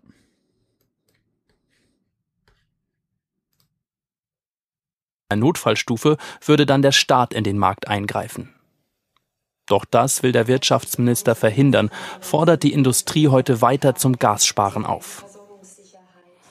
Hier versuchen sie es schon. Die Schmelzwannen der Glasmanufaktur GmbH in Brandenburg heizen auf fast 1200 Grad hoch. Zum größten Teil mit Gas.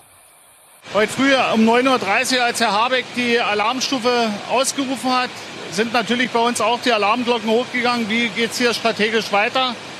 Wir bereiten uns natürlich jetzt auf alles vor. In den vergangenen Wochen haben sie hier Gas schon teilweise durch Strom ersetzt. Doch würde das Gas jetzt ganz wegfallen, wären hier rund 300 Arbeitsplätze in Gefahr. Doch nicht nur die Industrie soll sparen. Der Wirtschaftsminister hat sich heute auch noch mal an die Privathaushalte gewendet, denn alle sollen jetzt sparen. Ich denke, mehr als kalt duschen kann man schon gar nicht machen. Im Winter nicht mehr so auf die Heizung anmachen, sicherlich. Wir sparen eigentlich schon immer. Also es, äh, da ist nicht mehr viel Potenzial zum Sparen. Doch es gibt Sparpotenzial in fast jeder Wohnung, wenn denn der Vermieter mitmacht hydraulischer Abgleich oder auch Heizungsrohre dämmen, ähm, an die Thermostate rangehen. Also da muss man noch nicht sein Verhalten ändern und kann trotzdem schon 10 bis 20 Prozent rausholen. Einsparungen von bis zu 20 Prozent. Wenn alle 41 Millionen Haushalte mitmachen, könnte das einen großen Effekt haben, sagt also diese Einsparungen, die an technischer Natur sind, da irgendwas zu dämmen oder so, stellt man sich ja sowieso die Frage, warum macht man das nicht? ähm, wenn man Klimaschutz und Energieeffizienz ernst meint. Ja. Da kenne ich mich jetzt technisch viel zu wenig aus, ähm, aber das wäre ja sicherlich sinnvoll. Kostet natürlich Geld und Ressourcen. Ist die Frage, findet man so schnell so viele Handwerker? Wahrscheinlich schwierig, aber das wiederum spricht nur dafür, große Kampagne, großes Umschulungsprogramm. Deutschland sucht äh, Installateure und Heizungsbauer und Handwerker.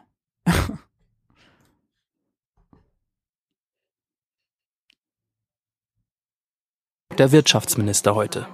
Doch längst ist auch klar, viele Haushalte in Deutschland haben mittlerweile gar keine andere Wahl, als zu sparen. Und mit dem Bundeswirtschaftsminister habe ich am Abend folgendes Gespräch geführt. Guten Abend, Herr Habeck. Guten Abend. Der Gaspreis scheint derzeit nur eine Richtung zu kennen, nach oben. Womit rechnen Sie in Herbst und Winter? Noch drei, vier oder fünfmal so hoch? Nein, das kann man nicht vorhersagen. Ist auch nicht ganz so. Er zappelt ein bisschen rum. Im Moment bei 120, 130 Euro. War schon mal bei 80 wieder runter. Das hat wahrscheinlich Putin auch gesehen und dann entschieden, da ärgere ich Europa. Und das hat er auch getan und dann die Leitung Nord Stream 1 um 60 Prozent reduziert. Aber da ist der Gaspreis tatsächlich runtergegangen. Nicht da, wo er vor dem Krieg war, aber er ist auch wieder runtergegangen. Er war aber auch schon mal bei 300 Euro. Und da, als der Krieg anfing, weiß man nicht genau, was die Märkte abbilden. Ähm, insofern, es kann sein, dass es jetzt das Niveau ist, das fortgeschrieben wird. Es kann natürlich auch noch hochgehen, es könnte theoretisch auch runtergehen. Letzteres ist sehr unwahrscheinlich. Und wenn es eben unwahrscheinlich ist, dass es sinkt und weiter steigt, dann wird es auf jeden Fall für viele immer schwieriger, das zu finanzieren. Was planen Sie an weiteren Entlastungsmaßnahmen, sollte sich Energie weiter so verteuern? Erst einmal ist die bittere und nicht an dir vorbeizuredende Nachricht, dass die Heizkostenerhöhung kommen wird. Denn die Versorgungsunternehmen geben die Preise, die aufgelaufen sind, dann ja danach jährlich in der Regel weiter. Und einige Menschen, ich gehöre dazu, haben wahrscheinlich schon höhere Abschlagszahlungen bekommen. Das heißt, die Kosten sind aufgelaufen, die Rechnung ist quasi schon geschrieben und sie kommt jetzt an. Im Moment gucken alle auf die Tankstellenpreise und ärgern sich. Aber die eigentlich soziale Herausforderung, das sind die Heizkosten und sie ist letztlich nicht abwendbar, unabhängig davon, wie hoch der Preis noch wird, weil er eben schon so lange so hoch war. Und ich denke, wir müssen für die Menschen, die es sich nicht leisten können, die durch den hohen Heizkostenpreis sonst in Not und Elend getrieben werden, eine politische Entlastung schaffen. Darüber wird sicherlich im Rahmen der konzertierten Aktion gesprochen werden. Aber konkrete Vorstellungen haben Sie noch keine? Doch. Die wären? Die werde ich hier nicht erzählen, weil sonst das einsetzt, was wir immer sehen und was sicherlich zum Elend der Politik gehört, dass Vorschläge kaputt gemacht werden, wenn sie von irgendeinem kommen oder weil sie von einem kommen. Und es wäre doch absurd, wenn gute Vorschläge jetzt kaputt gemacht werden, weil sie von der FDP, SPD, Grünen oder Union kommen. Deswegen ist das Klügste im Moment ja mal kurz die Klappe zu halten, sich gemeinsam zu verabreden, was man will und dann versuchen es durchzusetzen. Eine Möglichkeit wäre ja eine Deckelung des Gaspreises. Selbst in der EU erwägt man das. Äh, Spanien und Portugal hat man das erlaubt. Wäre das auch eine Idee? Das halte ich auch mit der Erfahrung des Tankstellenrabattes für eine der schlechteren Ideen. Wir brauchen letztlich, und das soll überhaupt nicht zynisch klingen, das Preissignal im Markt.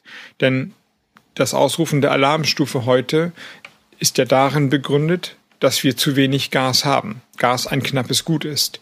Würde man jetzt das Signal geben, so schlimm ist nun doch nicht, wir haben genug, weil es günstig ist, dann kriegen wir die Verbräuche nicht runter.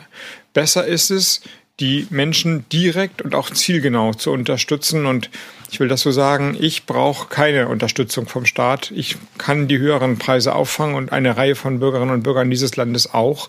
Das wäre auch zielungenau, wenn man jetzt die Preise irgendwie kappen würde und dann sagt man alle, alle günstiger. Das hat der Staat nicht im Kreuz und das ist auch nicht schlau. In der Marktwirtschaft müssen die Preise wirken.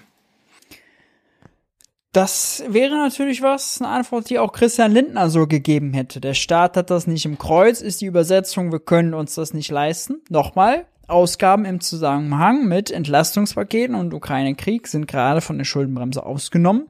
Man könnte das jetzt machen. Es wäre besser, das jetzt zu machen, um schon mal zu entlasten äh, als nachher in die Situation reinzulaufen, dass man erst was Richtung November umgesetzt bekommt, aber dann greift die Schuldenbremse wieder. Äh, dann werden die Kämpfe wahrscheinlich noch härter. Und äh, die Aussage, äh, man muss jetzt sozusagen die Verbräuche über den Preis steuern, also diejenigen, die keine Entlastung brauchen, wie jetzt zum Beispiel Robert Habeck, sagt er ja selber, die haben ja gar keinen Anreiz dadurch, wenn die Preissteigerung die nicht interessiert, wenn sie keine Entlastung brauchen, ihren Verbrauch zu reduzieren. Ja. Also gibt er damit selber zu. Die Ausgaben sind im Verhältnis zum Gesamteinkommen und Gesamtvermögen pff, eh nicht so relevant. Also äh, wer gut verdient, wer so gut verdient wie Robert Habeck, der wird jetzt morgens nicht kalt duschen. Ja. Äh, und wenn sie dann mal doch denken, ah, dann machen wir das Licht mal ein bisschen früher aus. Also Leute, da können wir uns alle beisammen auf den Schenkel klopfen. Das wird nicht darüber entscheiden, ob wir hier in Deutschland eine Gasknappheit bekommen oder nicht. Ja, das ist Symbolpolitik und Makulatur. Aber wenn das die Aussage ist, dann funktioniert das Preissignal dann nicht vernünftig. Ja, dann ist die Elastizität des Preises, würden dann Ökonomen sagen, eben sehr gering. Ähm, ebenso wenig wie Leute mit einem dicken Auto aufhören, Auto zu fahren, wenn der Spritpreis 2 Euro ist. Ja, aber diejenigen, die wirklich drauf gucken müssen, die sparen ja sowieso. Und auch wenn man den Gaspreis deckelt, ob jetzt bei 7,5 Cent pro Kilowattstunde oder bei 10 Cent, der Preis wäre immer noch deutlich teurer als vor einem Jahr. Es ist ja nicht so, als würde man dann damit gar keine Preissteigerung zulassen. Deswegen finde ich die Argumente von Robert Habeck, muss ich wirklich sagen, nicht überzeugend und eine Ausrede. Und zwar eine Ausrede fauler Natur.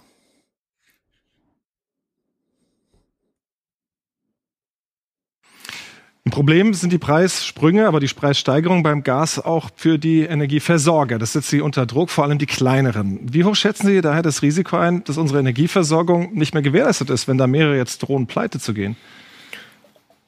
Ich würde unterscheiden das Risiko, dass Energieversorger möglicherweise in eine ökonomische Lage kommen, wo sie einfach nicht mehr genug Geld am Markt aufnehmen können, um Gas einzukaufen, das dann die nächsten bekommen die ist nicht nur gegeben, sondern tatsächlich hoch.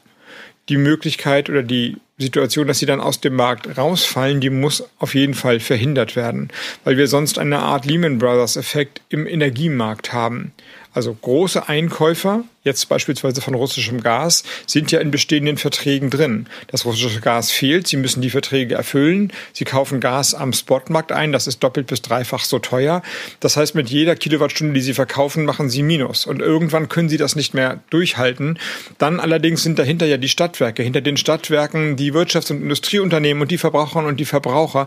Und dann hat man einen Dominoeffekt, der zu einer schweren Rezession führen würde. Das heißt, da ist politische Arbeit gefordert, dass das nicht passiert und es wird nicht passieren. Dafür müssen wir Sorge tragen und dafür werde ich Sorge tragen. Nun kann man den Eindruck gewinnen, dass Wladimir Putin gerade so eine Art Katz-und-Maus-Spiel mit uns veranstaltet, bei dem er nach Belieben am Gashahn drehen kann. Sie haben gesagt, Europa ärgert. Der Gaspreis steigt aber trotzdem. Kann es also sein, dass all unsere Bemühungen, seine Kriegskasse auf Dauer auszutrocknen, gerade scheitern? Ich glaube, es ist genau umgekehrt. Richtig ist, dass wir uns in einem ökonomischen, in einer ökonomischen Auseinandersetzung mit äh, Putins Russland befinden. Aber dass er die Energiezufuhren reduziert, ist ein Indiz dafür, dass die Sanktionen sehr, sehr wirksam sind. Wir hatten ja davor immer vor zwei, drei Monaten die Debatte und da wurde ja von mir gefordert, was jetzt übrigens keiner mehr macht und ich mal darauf hinweisen darf, sofortiges Gasembargo.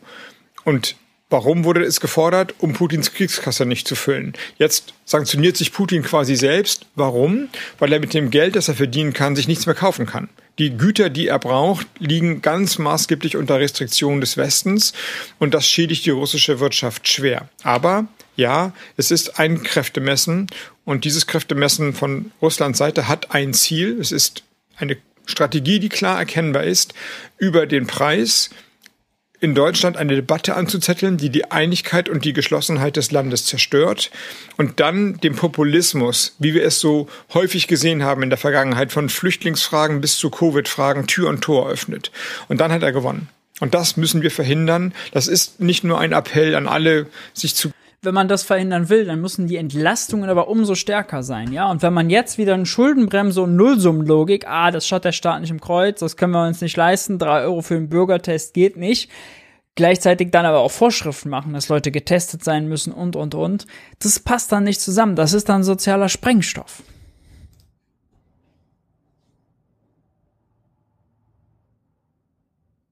Klar zu machen, wovon dieser Krieg eigentlich handelt, nämlich der Zerstörung von Freiheit, ein Angriff auf die freiheitlichen Grundordnungen Europas, sondern eben natürlich auch ein Auftrag an mich, an die Bundesregierung, politisch zu handeln und das eben nicht zuzulassen durch kluge politische Entscheidungen. Sagt der Bundeswirtschaftsminister Herr Habeck. Ich danke Ihnen für das Gespräch. Ich danke Ihnen. Ja, was soll man sagen? Da ist äh, extrem Druck drauf auf dieser Frage. Wir machen in der Zwischenzeit mal eine kleine Umfrage. Und zwar zum Gaspreisdeckel. Haut mal eure Meinung raus. Gaspreisdeckel sollte man machen oder sollte man lassen? Umfrage müsse jetzt laufen.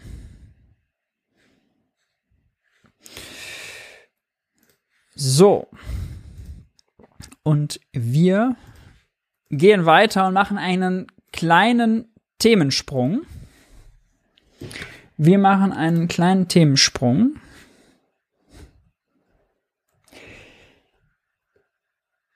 Uh, wartet mal kurz. Zack, zack, zack.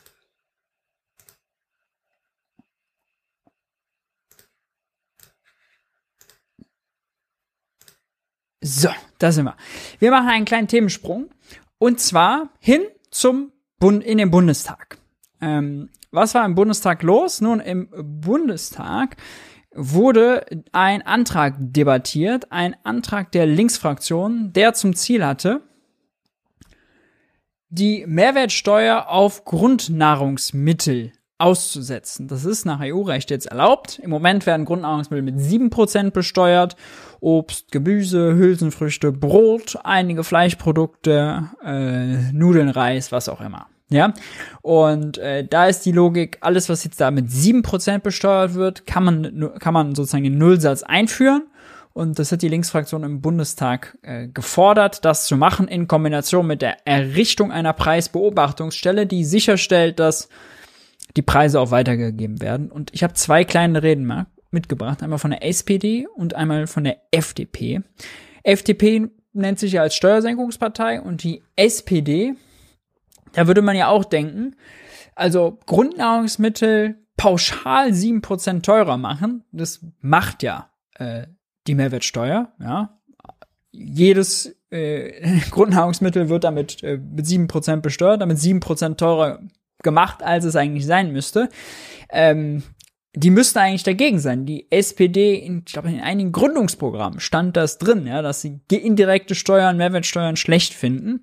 Das ist heute nicht mehr der Fall. Per Steinbrück hat damals sogar die Mehrwertsteuer erhöht von, was war das, 16 auf 9 und ah, auf 5 auf 7? Weiß ich jetzt gar nicht mehr. Vielleicht nur 16 auf 9. Hat die auf jeden Fall erhöht, weil, oh, wir müssen die Staatsschulden abbauen. Per Steinbrück haben wir gleich auch noch.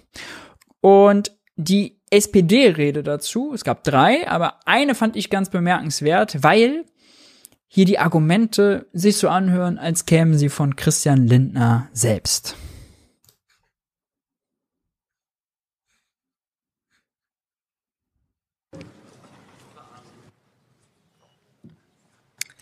Ja, Frau Präsidentin, meine sehr verehrten Damen und Herren, liebe Kolleginnen und Kollegen, ohne Zweifel, die Inflation ist mit 7,9 Prozent im Mai 2022 im Vergleich zum Vorjahresmonat sehr hoch.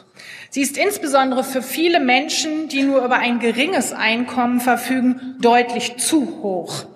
Erheblich teurer sind Speisefette, Speiseöle über 38 Prozent, Fleisch und Fleischwaren über 16 Prozent, Molkereiprodukte und Eier über 13 Prozent und Brot und Getreideerzeugnisse auch immer noch über 10 Prozent im Vergleich zum Mai 2021. Jeder Redner hatte außerdem äh, bei der Debatte am Anfang erstmal die Statistik wiedergegeben. War so eine Verschwendung von Lebenszeit, weil hätten sie sich auch einmal darauf einigen können, dass einer äh, die Fakten schafft, brauchen sie nicht alle das Statistische Bundesamt zitieren. Gerade für meine Fraktion ist das sehr alarmierend. Wir sind sehr besorgt darüber, dass die Inflation insbesondere im Bereich der Energie und der Grundnahrungsmittel so hoch ist, weil gerade diese Bereiche nicht von den Verbraucherinnen und Verbrauchern umgangen werden können. Natürlich braucht fast jeder Haushalt Kraftstoffe, Heizenergie, abgesehen von energieautarken Haushalten, die es ja noch nicht so viele gibt. Genauso ist auch jeder Haushalt auf Grundnahrungsmittel angewiesen. Insbesondere Bezieherinnen und Bezieher kleinerer Einkommen werden hier auch proportional stärker belastet als Menschen mit höheren Einkommen. Und genau deshalb ist es wichtig, jetzt geeignete Maßnahmen für Bezieherinnen und Bezieher von kleineren Einkommen zu diskutieren und so, das war schon mal äh, von Frau Heiligenstadt ein guter Punkt, nämlich dass diejenigen, die ein kleines Einkommen haben, im Verhältnis zu ihrem Einkommen oder als Anteil von ihrem Einkommen viel mehr für Grundnahrungsmittel ausgeben als Spitzenverdiener. Na, platt gesprochen, die äh, Teilzeitkassiererin beim Aldi, die muss gemessen an ihrem Einkommen einen größeren Anteil für den Alltag ausgeben und damit auch für Lebensmittel äh, und für Grundnahrungsmittel als der DAX-Manager, äh, der eben ein äh, absolutes Spitzengehalt hat. Ja, da sind die Ausgaben für Lebensmittel gemessen am gesamten Einkommen relativ gering. Deswegen ist das eine regressive Steuer, würden Ökonomen sagen. Dann auch vorzuschlagen und um belastet kleinere deutlich stärker als große Einkommen. Setzen. Und man kann nicht oft genug darauf hinweisen, diese Bundesregierung hat bereits ein Entlastungspaket in einer Größenordnung von mehr als 30 Milliarden Euro beschlossen und umgesetzt. Es handelt sich hierbei um umfangreiche Entlastungsmaßnahmen, die zum Teil auch noch gar nicht wirken können, weil sie erst in einigen Wochen dann in die Umsetzung gehen. Ich äh, zum Beispiel der viel zu spät. Bereich der ähm, Steuerfreibeträge oder auch der Bereich der Heizkostenzuschüsse, um nur zwei Beispiele zu nennen. Aus diesem Entlastungspaket werden aber eigentlich immer nur zwei Maßnahmen diskutiert in der Öffentlichkeit, nämlich das 9-Euro-Ticket und zum anderen der Tankrabatt. Beim 9-Euro-Ticket, meine sehr verehrten Damen und Herren, kann man sagen, das ist ein voller Erfolg. Das trägt bei vielen Menschen dazu bei, die zum Beispiel täglich zur Arbeit pendeln müssen und sonst teure Monatsfahrkarten kaufen müssen, dass sie deutlich entlastet werden momentan. Beim Tankrabatt dagegen, meine sehr verehrten Damen und Herren, merken wir deutlich, wie schwierig es ist, dass die gut beabsichtigte Steuersenkung, denn das ist auch beim Tankrabatt ja eine Steuersenkung, auch tatsächlich bei den Bürgerinnen und Bürgern ankommt. Das Gleiche kann uns übrigens auch bei einer Mehrwertsteuersenkung für Grundnahrungsmittel passieren. Wer, meine sehr verehrten Damen und Herren, garantiert uns denn, dass das Landbrot, was momentan vier Euro kostet, zukünftig mit einer Mehrwertsteuersenkung dann drei Euro kostet? Vielleicht noch beim Bäcker um die Ecke, weil der ehrlich auch seinen entsprechenden Vorteil weitergibt an die Kunden. Aber im Supermarktregal, meine sehr verehrten Damen und Herren, wir können doch relativ sicher sein, dass dort auch Handelsketten genau diese Preisspanne nicht weitergeben an die Kundinnen und Kunden. Also es gibt, äh, glaube ich, wenige Märkte, die so wettbewerbsintensiv sind, wo so viel Preistransparenz herrscht wie im Lebensmitteleinzelhandel. Aldi und Lidl, deren gesamte Geschäftsstrategie baut darauf auf, preisaggressiv die Konkurrenten wegzubeißen und Marktanteile zu gewinnen. Wenn also die Mehrwertsteuer gesenkt wird, dann haben Aldi und Lidl sind gleich dabei, die ersten, die die Preise senken, äh, um die anderen sozusagen, den anderen den, das Wasser abzugraben. Und das funktioniert natürlich auch noch so gut, weil die Haushalte äh, auf die Preise gucken. Ja, da kommen samstags noch die alten gedruckten Prospekte ins Häuschen geflogen und dann guckt man da und vergleicht die Preise, wo die Bratwurst, wo äh, die Dosenkonserve, wo das Bier am günstigsten ist. Ja, das ist äh, Realität, das ist ein Markt. Der funktioniert. Ein anderes Beispiel sind Mineralölkonzerne, sehr vermachtet, sehr wenige Anbieter, äh, Preistransparenz, puh, ja, äh, kann man an die eine Tankstelle fahren, die orientieren sich aber alle aneinander, gibt es keine großen Unterschiede. Eher schwierig. Ja, die kann man also nicht vergleichen. Und selbst während der Mehrwertsteuersenkung 2020, da wurde temporär von 19 auf 16, von 7 auf 5 Prozent gesenkt, wurde festgestellt, im Lebensmitteleinzelhandel wurde fast alles weitergegeben. Ja.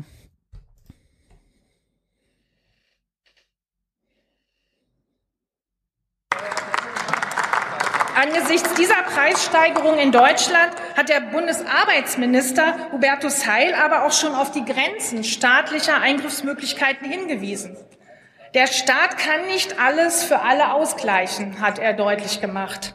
Und meine Damen und Herren, ich denke, wir müssen auch deutlich machen, wo die Grenzen der Finanzierbarkeit sind. Aber Sie können sich sicher. Spricht Christian Lindner oder ist das noch die äh, SPD-Abgeordnete? Sein, dass diese Bundesregierung und die sie tragenden Fraktionen intensiv darüber beraten werden, welche weiteren Möglichkeiten wir im Kampf gegen die Preissteigerung in den kommenden Wochen neben bereits schon gefassten Beschlüssen zum Entlastungspaket möglicherweise auch noch umsetzen können. Eins ist aber auch klar. Wir müssen nicht die Menschen entlasten, die ein sehr hohes Einkommen haben, denn die Spielräume des Haushaltes sind da eindeutig begrenzt. Das wäre aber bei einer Mehrwertsteuersenkung genau der Fall, denn da entlasten wir auch die Menschen mit hohem Einkommen und das wäre nicht zielgerichtet. Also sie sagt am Anfang, dass, klein, dass die Mehrwertsteuer eine regressive Steuer ist, die kleine Einkommen deutlich mehr belastet als große Einkommen. Fakt ist, wir haben über die kalte Progression geredet, die die oberen 50 Prozent der Einkommensbezieher vor allem entlastet. Für die unteren 50 Prozent, für die ärmere Hälfte der deutschen Bevölkerung gilt, sie werden durch keine andere Steuer mehr belastet als durch die Mehrwertsteuer. Ja, das ist Grundfreibetrag bei dem Einkommen, die zahlen kaum Einkommenssteuer. Unter Drittel, glaube ich, fast gar nicht. Äh, dann fängt das langsam an mit niedrigen Steuersätzen, ganz geringen Durchschnittssteuersätzen die Mehrwertsteuerbelastung ist dort viel, viel höher. Genau die würde man natürlich proportional zu ihrem Einkommen und alltäglich zu ihrem Einkommen viel, viel mehr entlasten als die Großen. Und ob die Großen beim Einkauf von Brot und Nudeln, ja, ob die da 20 Euro sparen, das hat doch nichts mit der Verteilung zu tun. Also die Ungleichheitsstatistik, die ja so absurd ist, dass er immer weiter auseinanderdriftet, die wird er dann nicht deswegen eskalieren, weil äh, der DAX-Manager beim Aldi-Einkauf 17 Euro spart, weil die Mehrwertsteuer gesunken ist. Ja? Und dann 20 Euro mehr spart äh, als äh, die Teilzeitkassiererin. Das ist doch nicht, darüber macht man doch keine Verteilungspolitik. Das ist das Erste. Und das Zweite ist, hat sie hier wieder die Karl Lauterbach-Lüge äh, aufgetischt. Dafür gibt es keine Haushalte, äh, keinen Platz, keine Spielräume im Haushalt. Das können wir uns nicht leisten, hat sie gesagt. Es ist auch falsch. 2022 ist die Schuldenbremse für Corona und kriegsbedingte Ausgaben ausgesetzt. Christian Lindner könnte das machen. Die Ampel könnte das machen. Das ist eine politische Entscheidung, ist ein politischer Wille, dass sie es nicht will. Wenn sie sagt Finanzierung, dann ist es eine faule Ausrede. Das ist eine faule Ausrede. Ja. Selbst wenn man Jetzt in 23, wenn die Schuldenbremse greift wieder, müsste man auch sagen, für die Bundeswehr hat man ja gesehen, finden sie 100 Milliarden. Das geht auch an der Schuldenbremse vorbei. Auch dann wäre es politischer Wille. Aber gerade ist es noch viel, viel mehr politischer Wille, Wille, weil die Schuldenbremse ja schon ausgesetzt ist. Sie müssten davon nur Gebrauch machen.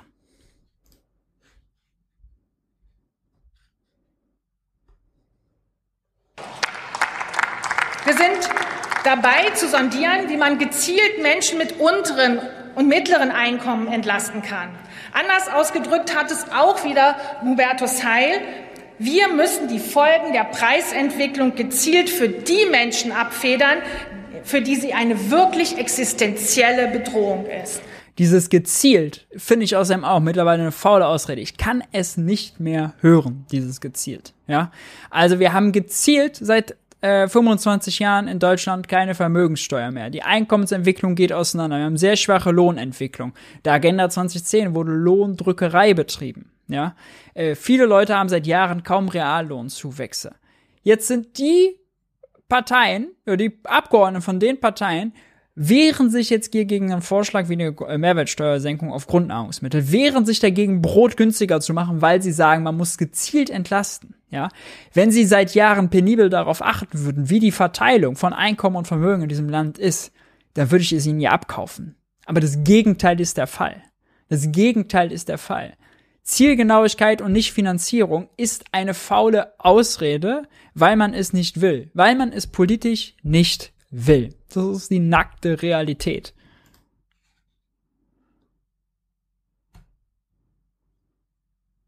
Das ist das wichtigste Ziel. Und ich bin sehr froh, dass unser Bundeskanzler Olaf Scholz Anfang Juli zu einer konzertierten Aktion eingeladen hat, um mit Gewerkschaften, Arbeitgeberverbänden und Politik darüber zu beraten, wie man konkrete Verabredungen entwickeln kann, was die jeweiligen Partner dazu beitragen können, auf diese Preisentwicklung Einfluss zu nehmen. Auf diesem Treffen zu einer konzertierten Aktion soll gemeinsam über geeignete Maßnahmen gesprochen werden. Wir wissen nicht, wie lange diese Inflation, meine sehr verehrten Damen und Herren, tatsächlich auch noch anhalten wird. Aber wir hoffen natürlich, dass die Preissteigerung wieder in ein von der EZB als Normalmaß, also rund zwei Prozent in etwa Preissteigerung, äh, ähm, sich entwickeln werden. Eins aber wird bleiben. Frau da Kollegin. die Preise Da die Preise für die Energie weiterhin auf einem hohen Niveau bleiben, müssen wir darüber nachdenken, wie wir die mittleren und einfachen Einkommen entlasten können. Vielen Dank für die Aufmerksamkeit. Müssen wir belegen, wie die mittleren und einfachen Einkommen entlasten können. Mit keiner Steuer, wie gesagt, ging es besser als mit einer Mehrwertsteuer, weil die unteren 50 Prozent der Bevölkerung durch keine andere Steuer mehr belastet werden als durch die Mehrwertsteuer. Also die Argumente, die sie zur Verteilung gemacht hat, sprechen eigentlich dafür, ja, dass sie dafür ist. Äh, fand ich fand ich ein schwache Rede. Und jetzt hören wir noch mal die FDP-Position dazu.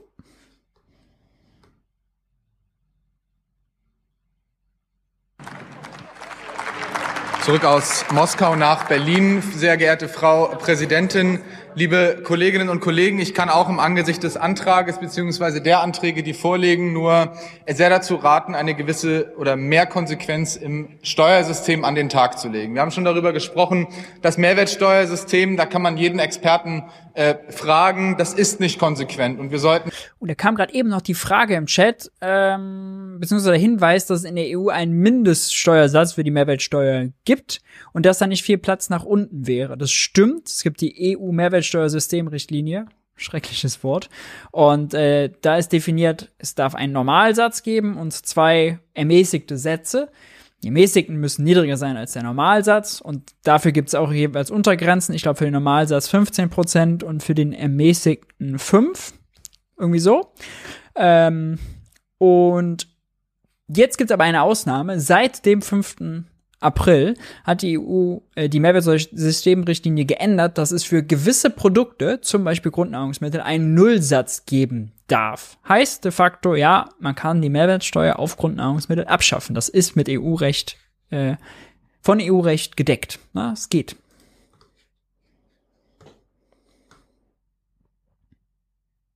Das mal äh, grundsätzlich angehen. Ich wundere mich aber schon über die ein oder andere Aussage, die sowohl von Union als auch Linkspartei kommt.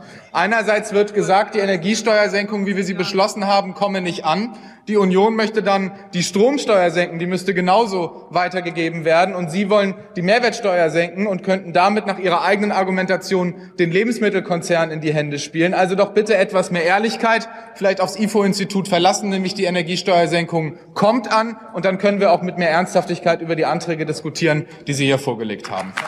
Aber da muss ich sagen, ist ein guter Punkt, weil die Union, die hat äh, auch ganz Zeit vorgetragen, nach dem Motto, man weiß ja nicht, ob die Mehrwertsteuersenkung ankommt, fordert aber selber Mehrwertsteuersenkung bei Benzin, bei Strom, bei äh, Heizöl und, und, und. Ja, also bei anderen, viel schwierigeren, viel vermachteteren Märkten als dem Lebensmitteleinzelhandel. Guter Punkt von Max Mordhorst.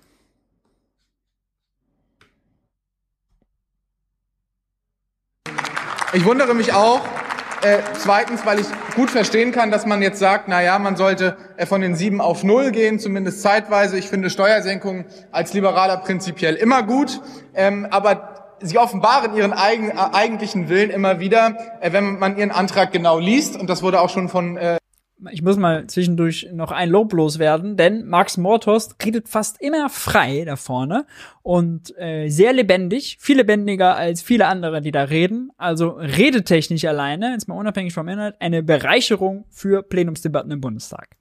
Äh, Kolleginnen und Kollegen erwähnt. Sie wollen nämlich nicht nur die Mehrwertsteuer senken, sie wollen auch eine Preisbeobachtungsstelle.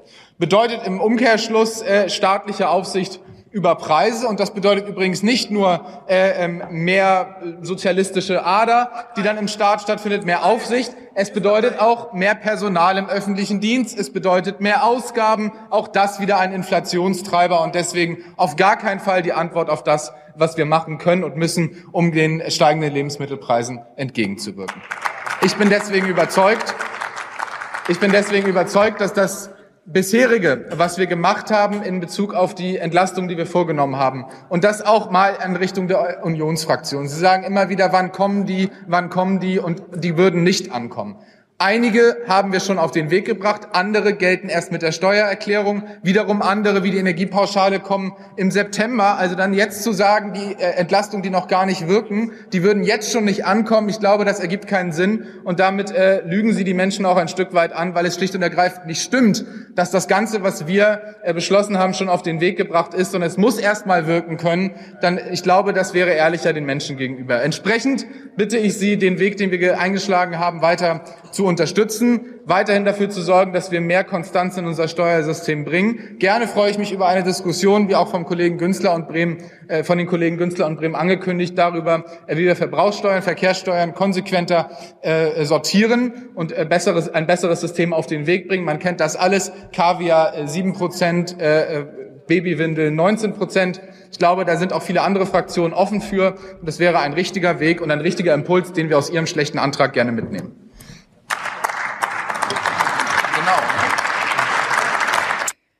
So, also, äh, soweit zur Mehrwertsteuer. Äh, auch die CDU hat dagegen gesprochen. Die Grünen so ein Ticken ähnlich wie die SPD, die CDU so ein bisschen wie die FDP. Die haben sich vor allem an der Preisbeobachtungsstelle gestört. Die AfD hat einen eigenen Antrag gehabt. Die hat unter anderem auch die Aussetzung der Mehrwertsteuer auf Grundnahrungsmittel gefordert. Ähm, die Abschaffung der CO2-Steuer haben sie gefordert und noch einige andere Punkte mehr. Das war eine ganze Letanei.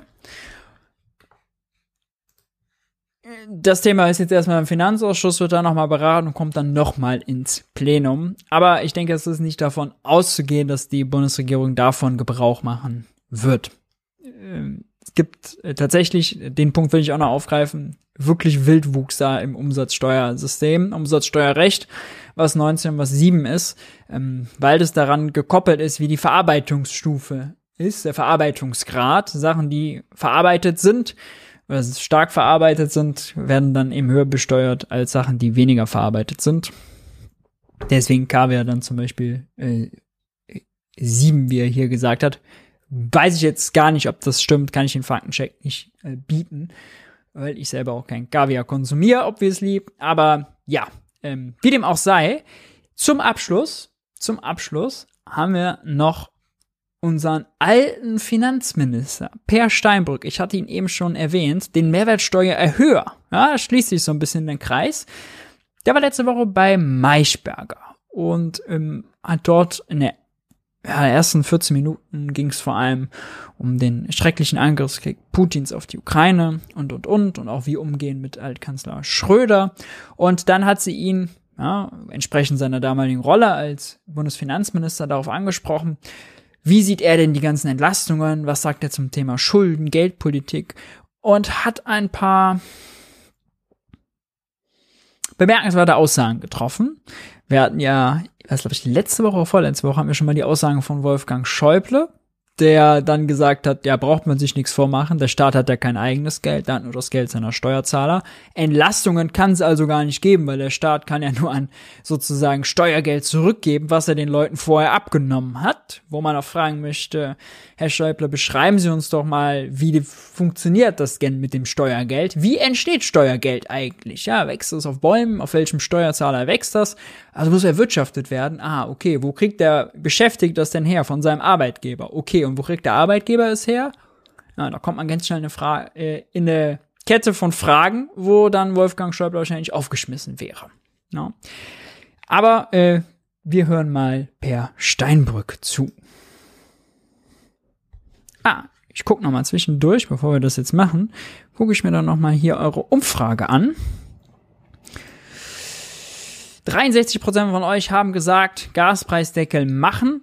Ich weiß, einige haben geschrieben, sind sich unsicher, wissen nicht. Gut, das ist doch äh, spannend. Dann hauen wir doch noch eine hinterher, oder?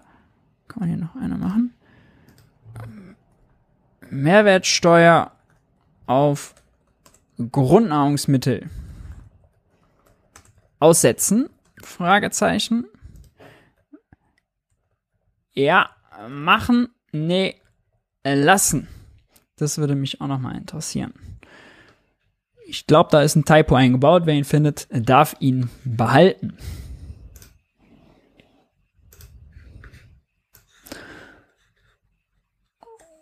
Schwupps. Oh, jetzt habe ich hier ein bisschen was verschoben.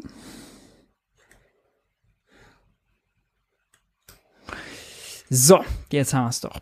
Zurück zu Per Steinbrück.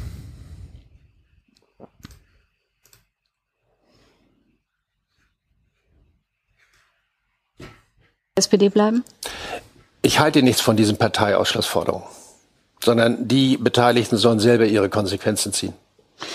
Herr Steinbrück, wir müssen heute natürlich über das reden, was Sie als äh, ehemaliger Bundesfinanzminister vielleicht besser wissen als andere. Wir haben eine Rekordinflation. Die Kollegen von Börse vor acht haben einmal den Preisanstieg seit dem Dezember 21 bebildert. Erdgas plus 148 Prozent, Strom plus 90 Prozent, Öl plus 56 Prozent. Der Kaffee steht ganz unten, hat aber auch noch 33 Prozent Steigerung.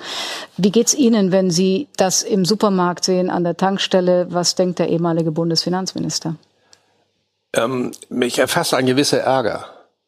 Über wen? Weil diese Inflationsentwicklung eigentlich jedenfalls für manche unbenommen, dass keiner den Ukraine-Krieg vorhersehen konnte, seit zwei Jahren ein über uns schwebendes Risiko gewesen ist. Das heißt, der Krieg alleine ist es nicht schuld. Nein, sondern es war schon vorher angelegt. Es war angelegt auch durch eine ultra expansive Geldpolitik der EZB.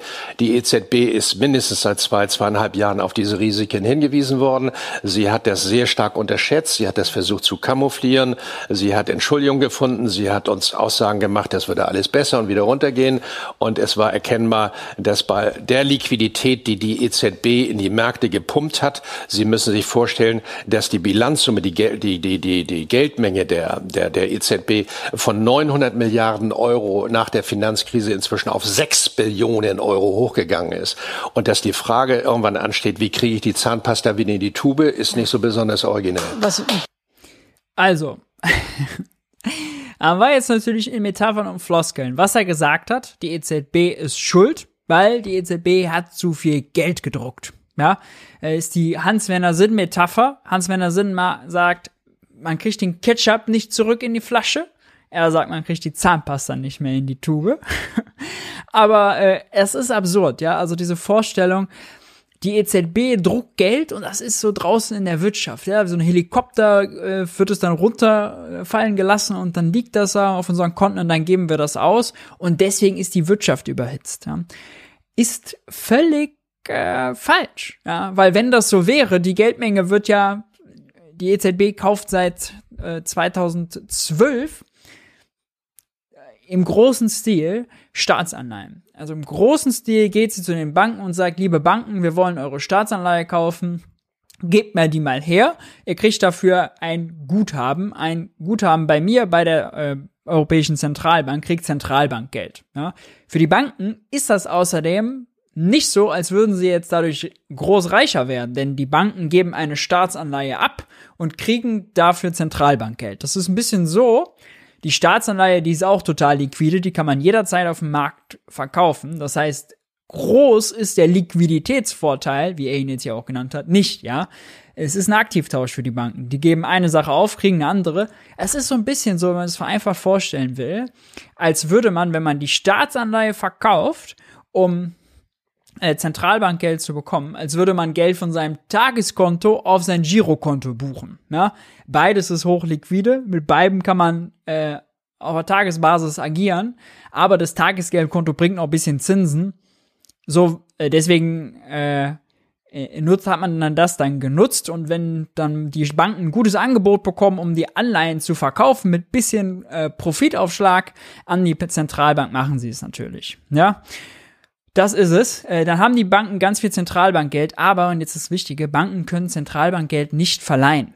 Ja, damit, wenn wir jetzt hingehen und einen Kredit nehmen bei einer Bank, dann hat das mit Zentralbankgeld erstmal relativ wenig zu tun. Die Bank prüft, sind wir kreditwürdig, haben wir ein gutes Geschäftsmodell, können wir den Immobilienkredit irgendwann zurückzahlen, was auch immer, haben wir ein gutes Einkommen, ist das sicher. Das prüfen die.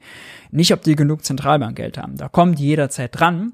Und die können uns auch gar kein Zentralbankgeld auszahlen, denn wir haben ja gar kein Konto bei der Zentralbank. Ja, damit wir Zentralbankgeld überwiesen bekommen, müssten wir ein Konto bei der Zentralbank haben. So ist eben unser Geldsystem aufgebaut, zweistufig.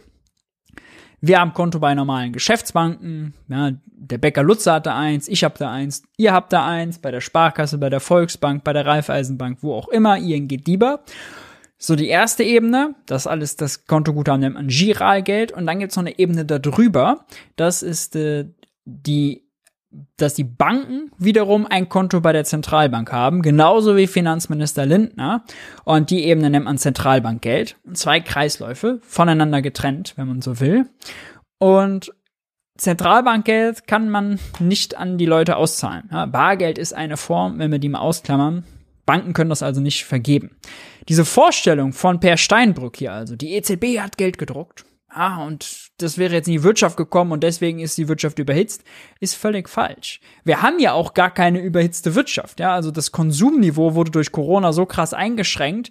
Jetzt gerade haben wir wieder minus fünf Prozent Einzelhandelsumsätze. Das hat mit der Realität nichts zu tun. Ja. Das ist eigentlich eine Erzählung von äh, Crash-Propheten.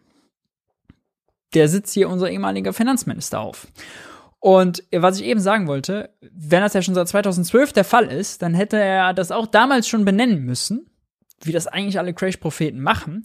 Komischerweise kommt die Inflation, die ja durch das Gelddrucken kommen soll, aber erst in dem Moment, wo wir eine Jahrhundertpandemie gerade überstanden haben, wo dadurch aber noch Lieferketten gebrochen sind und wo Putin einen Krieg äh, gegen die Ukraine beginnt. Das sind die Umstände, die wir brauchen, damit es Gelddrucken zur Inflation führt. Dann kann man sich ja mal fragen, hm, ist er mit dem Gelddrucken wirklich so der ausschlaggebende Grund oder eher nicht? Oder ist eher die Tatsache, dass nicht genug produziert wird und dass wir viel Geld für Öl und Gas aus dem Ausland ausgeben müssen? Hm. Denn wenn das Gelddrucken das die Ursache sein sollte, dann hätten wir es ja schon in den letzten zehn Jahren auch sehen müssen die letzten zehn Jahre hat die EZB ihr Inflationsziel aber permanent vergeigt, verkackt, ja. Zwei Prozent mageres Inflationsziel hat sie, hat sie nicht geschafft zu erreichen. Dafür braucht es erst die Pandemie und erst den Krieg jetzt, dass man da mal drüber kommt. Also das passt alles vorn und hinten nicht zusammen.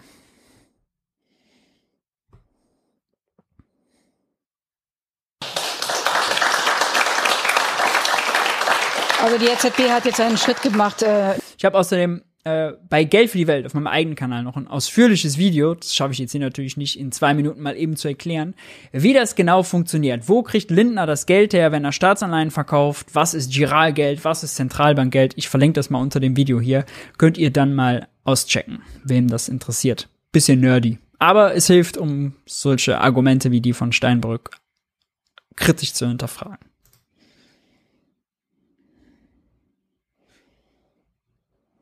0,25 Prozent gehen die Zinsen hoch. Das wird also nicht reichen, Ihrer Meinung nach. Naja, man muss natürlich sehen, dass die EZB in einem enormen Dilemma ist. Sie hat als einziges Mandat, als einziges Mandat Geldwertstabilität. Mhm. Und ähm, nicht ein zweites oder drittes Mandat, anders als zum Beispiel eine amerikanische Zentralbank. So, und auf der anderen Seite weiß sie, wenn die Zinsen hochgehen, sind hochverschuldete Staaten der Europäischen Währungsunion, denen liegt plötzlich die Refinanzierung ihrer Staatsschulden wie eine Schlinge um ihren Hals und damit droht natürlich diese Europäische Währungsunion in eine gewisse Spaltung oder wie Frau Lagarde selber sagt, mit dem Fremdwort eine gewisse Fragmentierung zu kommen. Mhm. Das ist die, das Dilemma der EZB. Das heißt, sie kann sich entscheiden zwischen ich rette Staaten oder ich helfe der Geldbörse der kleinen Leute? Was ist das? Naja, sie wird ihr Mandat, sie wird ihr Mandat erfüllen müssen. Das ist der Auftrag, den sie hat. Insofern wird es schon darum gehen, dass sie in eine Zinswende einsteigt. Mhm. In meinen Augen tut sie dies zu vorsichtig, aber ich gebe zu, sie kann es auch nicht massiv. Wie höhere Zinsen, kann man wieder fragen, äh, also Geld teurer machen, übersetzt, helfen soll, Öl und Gas günstiger zu machen, das kann keiner erklären, kann auch Per Steinbrück nicht erklären. Im Englischen haben sie dieses schöne Sprichwort dafür, when all you have is a hammer, is a hammer uh, everything looks like a nail. Ja, wenn alles, was du hast, ist ein Hammer, dann sieht alles aus wie ein Nagel. Wenn du also nur eine Lösung für ein Problem hast, dann sieht jedes Problem äh, aus wie ein Nagel. Ja. Das ist auch äh, der Fall bei allen, die jetzt einfach stumpf sagen, die EZB muss doch die Inflation kontrollieren, weil das ist die Aufgabe, die wir ihr gegeben haben. Oh, wenn sie es nicht kann, weil Inflation gerade dadurch entsteht, dass Öl und Gas teurer gemacht wird, dann muss sie irgendwie Gasquellen anzapfen oder was und Ölquellen anzapfen. Ja, funktioniert alles nicht. Aber es darf nicht sein, was nicht ist. Ja? Um nicht da die Effekte herbeizuführen, die ich gerade geschildert habe, indem nämlich Italien und andere große Mitgliedstaaten der Europäischen Währungsunion bei der Refinanzierung ihrer Staatsschulden in enorme Schwierigkeiten kommen oder das, was man den Unterschied der Zinsniveaus für eine deutsche Staatsanleihe und eine italienische Staatsanleihe sieht, immer weiter auseinandergeht. Mhm. Und dann kommt ein zweites Problem hinzu, indem die amerikanische Zentralbank sehr viel aggressiver oder man kann sagen ehrgeiziger die Inflation bekämpft und damit der Abstand zwischen den Zinsen für Staatsanleihen in Europa und den USA immer größer wird und damit geht das Kapital in die USA. Damit wird der Euro geschwächt, damit gehen die Importpreise hoch und damit kommt die nächste Pumpe für die Inflation. Also, Christian Lindner hat heute gesagt, wir gucken auf eine ähm, ernstzunehmende Wirtschaftskrise. Sprich, EZB und Fed, die amerikanische und die europäische Zentralbank, sollten eigentlich einen Zinskrieg noch anzetteln, um gegenseitig sich in einen Zinsüberbietungswettbewerb zu stürzen, bei dem keiner gewinnt und die Unternehmen immer dann höhere Zinsen haben und Kredite teurer werden. Also es ist, wo soll das hinführen, Herr Steinbrück? Ja, was ist der Plan? Krise drei, vier, fünf Jahre, das bezogen auf die Energieknappheit. Sagen Sie uns doch mal unterm Strich, was wartet auf uns, wenn wir das alles zusammenzählen? Die Inflation, was die EZB macht, was die amerikanische Zentralbank macht? Ich glaube, dass die Politik ähm, der Bürgerschaft ziemlich klar sagen sollte, dass wir in drei, vier, fünf sehr schwierige und raue Zeiten hineingehen. Übersetzen Sie mal raue Zeiten. Was heißt das für den Einzelnen? Das Wohlstandsparadigma der Bundesrepublik Deutschland steht jedenfalls in den nächsten Jahren mit Blick auf Zuwächse und große Verteilungsspielräume deutlich in Frage. Arbeitslosigkeit? Das ist noch nicht ausgemacht, aber kann drohen. Äh, es wird jedenfalls eine deutliche Eintrübung des Wachstums geben. Es wird deutlichen Druck geben auf die Staatsfinanzen und wir werden uns sehr viel von mir aus auch kontroverser mit der Frage beschäftigen müssen, was ist prioritär in den Aufgaben und was ist weniger wichtig und worauf werden wir uns konzentrieren müssen. Wenn ich mal alleine aufzähle, die äh, Folgen doch von Corona, die Tatsache jetzt äh, äh, Außen- und Sicherheitspolitik und Bündnisfähigkeit und Einsatzfähigkeit der deutschen Bundeswehr, Klimawandel, wahrscheinlich ein Wiederaufbauplan auch für die Ukraine, hoffentlich bald, wenn es dort zu einem Waffenstillstand kommt, die Digitalisierung, bezahlbares Wohnen als die soziale Frage, wie ich glaube, in diesem Jahrzehnt, der bessere Ausstattung mit Digitalisierung, der Zustand unserer Schulen, der Zustand unserer materiellen Infrastruktur und eine demografiefeste Altersversorgung. Mhm. Und darüber würde ich mir eine sehr viel heftigere und deutliche Auseinandersetzung in Deutschland wünschen. Der, der, der jetzige also äh, es droht eine neue Sparpolitik. Ja, mehr kann man dazu nicht sagen. Ähm, das wird uns leider drohen. Wir werden die alten Debatten, die wir nach der Eurokrise schon mal geführt haben, leider wieder führen müssen. Das ist absehbar. Es läuft auf allen Kanälen, aus allen Politikern kommt es heraus. Der Staat kann sich nichts mehr leisten. Wir sind jetzt finanzierungsmäßig am Ende. Alles wird teurer, alles wird schlimm. Das ist so der Subtext, den wir überall daraus hören. Und dann diese Verzweiflungstat, jetzt Geld teurer machen, weil die EZB das muss, weil das ist ja ihre Aufgabe. Ob sie die erreichen kann, puh, was für Nebenwirkungen hat. Aber man muss ja alles versuchen, weil steht ja da im Grundgesetz äh, steht ja da, sorry, das Schuldenbremse ist im Grundgesetz, äh, steht ja da im, äh, in den EZB-Statuten. Der jetzige Finanzminister ist wild entschlossen, nächstes Jahr die Schuldenbremse wieder, die, Sie haben sie, glaube ich, mit erfunden und installiert, jedenfalls ja. in Ihrer Zeit. Er möchte sie nächstes Jahr unbedingt einhalten. Schafft er das? Schafft er all das, was Sie aufgezählt haben, ohne neue Schulden? Ich weiß nicht, wie er es schaffen will. Und vor allen Dingen weiß ich nicht, wie er es schaffen will, ohne dass er versucht, aus anderen Bereichen Effizienzgewinne zu mobilisieren und gegebenenfalls auch Steuern zu erhöhen. Das will er nicht, das wissen Sie. Das will er nicht. Ich stelle mir nur die Frage, äh, zum Beispiel, wenn die Vermögensdrift in Deutschland in den letzten 10, 15 Jahren so deutlich auseinandergegangen ist, das heißt, die Vermögenden, die Gewinner gewesen sind aus den letzten zehn Jahren, ob dann Wer hat denn eigentlich die Politik gemacht, die das zugelassen hat, Herr Steinbrück? Darf ich da mal bei Ihnen nachfragen? nicht eine gewisse Erhöhung der deutschen Erbschaftssteuer zur Finanzierung zum Beispiel der Ausstattung von Schulen. Aber wahrscheinlich geht eine richtige die, Maßnahme wäre. Weiß nicht, ob die Ampel das überleben würde. Ähm, äh, es gibt ein 9-Euro-Ticket, es gibt ähm, ein Energiegeld. Es gibt einen idiotischen es Tankrabatt, ein, der viel Geld kostet. Ich hätte es ohne Adjektiv gemacht, aber es ist sogar falsch, ja, als Finanzminister zu sagen, dass drei Milliarden Euro viel sind. Wir hatten eben die Zahlen, der wirkt. Also, wer sagt, dass die drei Milliarden komplett für die Katz waren, das ist natürlich Quatsch. Äh, der wirkt, der kommt an, das haben wir gesehen. Ob jetzt 70, 80 Prozent, das äh, sollten dann andere nochmal da in die Zahlen gehen. Aber bei dem, was er da alles aufgezählt hat, ja, mit Rente, mit Digitalisierung, mit Energiewandel, mit Klimawandel, da sind die drei Milliarden absoluter Peanuts dagegen. Ja, wir haben 100 Milliarden gerade für die Bundeswehr freigestellt, da sind doch die, weiß nicht, eine Milliarde, paar hundert Millionen, die dann sozusagen, über die man da diskutieren kann, die vielleicht bei den Falschen ankommen, bei denen, die es nicht brauchen, weil sie eh Porsche fahren oder bei äh, den Mineralölkonzernen, die es einsacken, sind eigentlich in dem Gesamtkontext, im Maßstab, was wir am Problem haben, überhaupt nicht der Rede wert.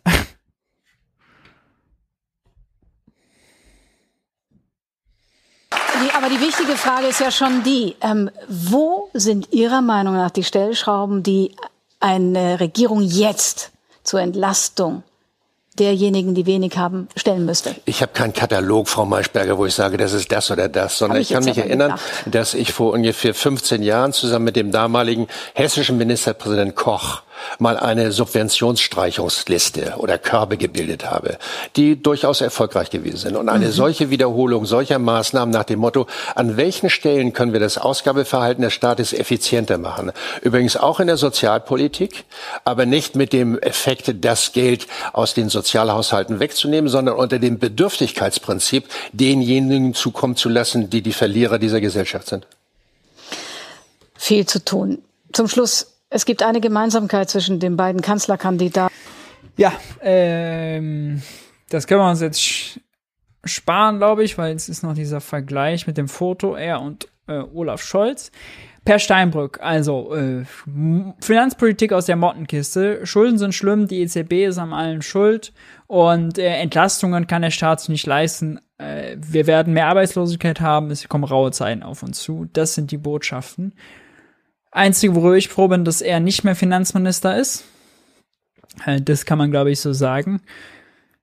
Er hat damals wirklich explizit, vielleicht hole ich die Rede noch mal raus, die er da gehalten hat, die Mehrwertsteuer erhöht, die, wie gesagt, kleine Einkommen mehr belastet als große, um äh, sozusagen, äh, was hat er gesagt, die Schuldenlöcher zu stopfen. Das war damals das Ziel.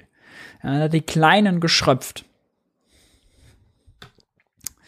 Das aber eher keine Ausnahme ist in der Argumentation, oh, die Geldmenge ist das Problem.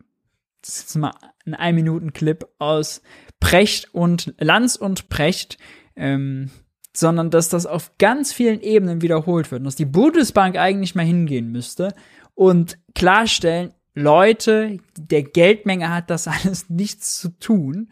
Ähm, und eigentlich sind wir auch überfordert damit. Äh, Öl- und Gaspreise runterzubringen, wenn wir nur Geld teuer machen können, wenn wir nur unseren Zinshammer haben. Das wäre mal sinnvolle Aufklärungsarbeit, denn auch bei Lanz und Precht musste man Schräges hören. Wir hören mal kurz rein.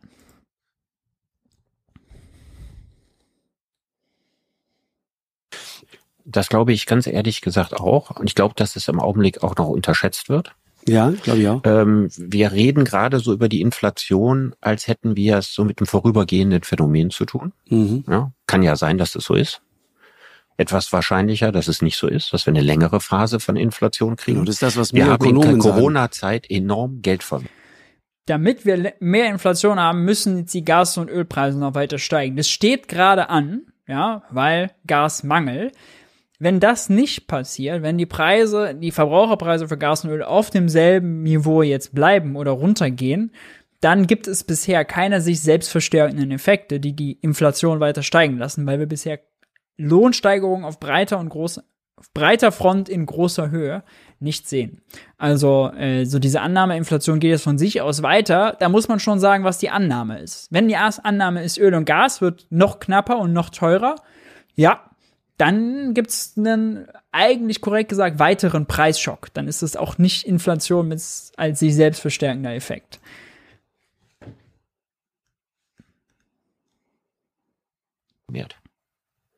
Ja, wir, wir vermehren Sondervermögen Bundeswehr mal wieder 100 Milliarden, die wir erfunden haben. Ne? Die, die ist nicht durch Wirtschaftskraft gedeckt, die sind erfunden.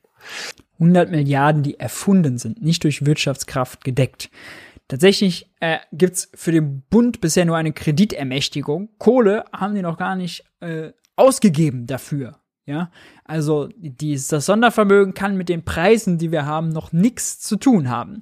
Und ein Großteil davon fließt ja sogar ins Ausland. Wenn wir amerikanische Jets bestellen, warum sollen die Verbraucherpreise in Deutschland höher werden, wenn der äh, Staat Kampfjets aus den USA einkauft? Das erklär mal, Herr Precht wenn er dann nur sagt, ja, also, das ist nicht durch Wirtschaftskraft gedeckt, das ist so diese ganz einfache Vorstellung. Es gibt eine Gütermenge und es gibt eine Geldmenge. Und wenn man jetzt die Geldmenge erhöht, ja, wenn man Geld erfindet, und die Gütermenge nicht, dann ist automatisch klar, die Güter müssen teurer werden. Jedes einzelne Gut wird dann teurer. Das passt sich quasi automatisch an. Oder die Geld, jede einzelne Geldeinheit wird weniger wert. Also Mechanismus, als würden die zwei Größen so zusammenhängen. Aber höhere Preise heißt ja, da gehen Unternehmen aktiv hin und entscheiden sich, die Preise zu erhöhen. Bäcker Lutze geht in seinen Bäckerladen und tauscht das Preisschild aus. Ja? Der äh, Edeka äh, Mitarbeiter geht hin und tauscht die Preisschilder beim Edeka aus. Das Restaurant druckt neue Preisschilder. Äh, Amazon erhöht die Preise. Also all das, das sind ja aktive Entscheidungen. Und keiner von denen guckt auf die Geldmenge. Keiner von denen. Die entscheiden sich vielleicht dazu, wenn sie höhere Kosten haben, zum Beispiel durch Energie, durch Transport, oder wenn da jetzt so viele Leute nachfragen, dass sie mit dem Produzieren nicht hinterherkommen. Aber hier nochmal, Einzelhandelsumsätze minus fünf Prozent. Wir haben eine Energiekrise. Die führt zu einem Preisschock. Wir haben keine überhitzte Wirtschaft. Das muss man analytisch unterscheiden.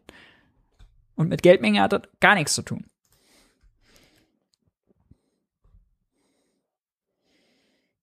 Wir brauchen zur Bewältigung der Klimakrise ne, gigantische Programme, die wir ja jetzt auch angehen werden, von Geld, das nicht durch Wirtschaftsleistung gedeckt ist. Das sind alles Inflationstreiber. Genau. Und natürlich ist es immer noch Genau. besser, die Steuern zu erhöhen, als dass es eine hohe Inflation gibt. Ja, weil wenn ich die, die, die, die Inflation ist ja eine stärkere Form, wie wir gerade gesagt haben, direkter Enteignung als das Steuersystem, wo ich ja viel behutsamer vorgehen Exakt. kann.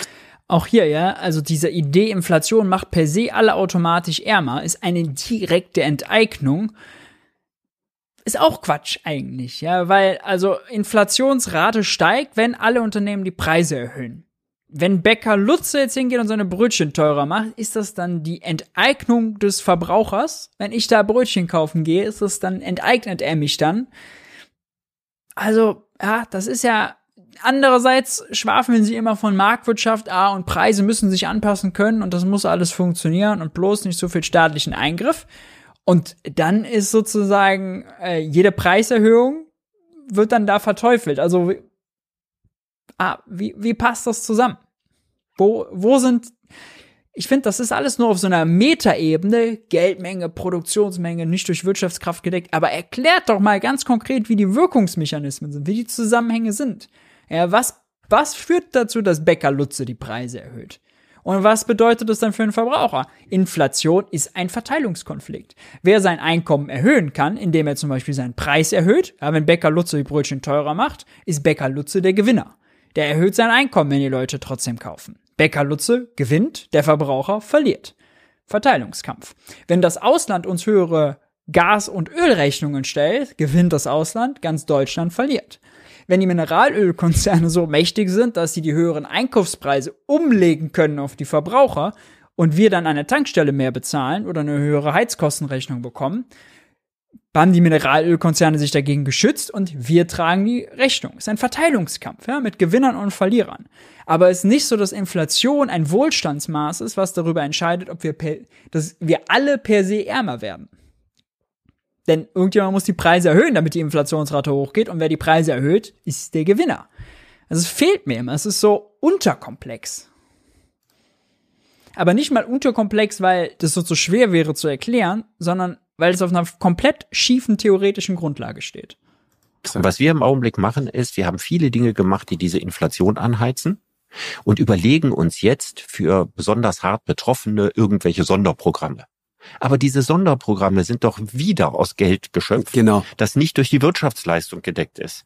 Das ist das große Problem. Das heißt also, mit den Sonderprogrammen heizen wir die Inflation noch weiter an. Ja, Und weißt du, was es noch ist, Richard? Es ist noch mehr. Mit der äh, Sonderprogramm hin, äh, hitzen wir die Inflation noch weiter an. Ah. Gas steigt, Gas steigt, ja. Äh, der Gaspreis steigt also. Wenn, ähm, wenn die Teilzeitkassiererin vom Aldi eine Energiepreispauschale bekommt, ja, dass sie sich das noch heißen kann, dann steigt der Gaspreis weiter. Das heizt die Inflation. Mhm. Okay. Gut. Das genau vom Land hat mich auch völlig wahnsinnig ja. gemacht. Und das, das ist zweite. dieses Gefühl, das ich zum Beispiel auch in den USA immer wieder erlebt habe. Das Gefühl, das die Leute haben, ist, jetzt gebt ihr uns so, so ein paar Almosen.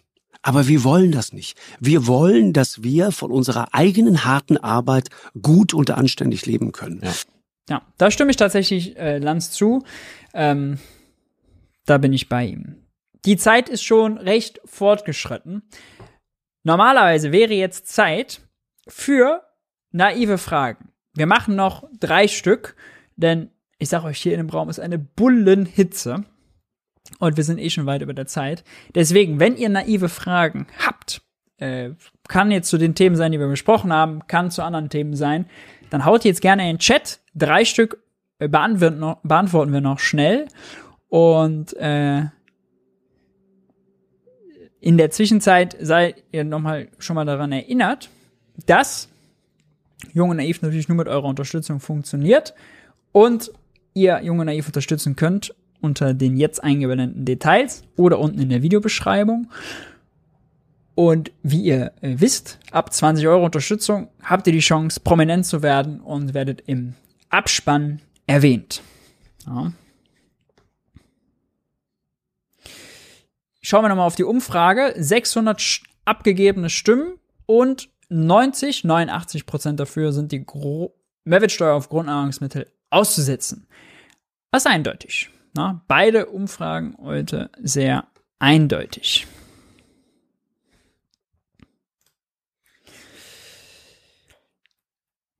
Wer ist der beste Politiker international? Oh, das ist schwierig. Das ist schwierig. Hm. Muss ja auch jemand sein, der was umsetzt, weil aus der Opposition krakeelen kann ja jeder. Ja, kann ja jeder. Ähm.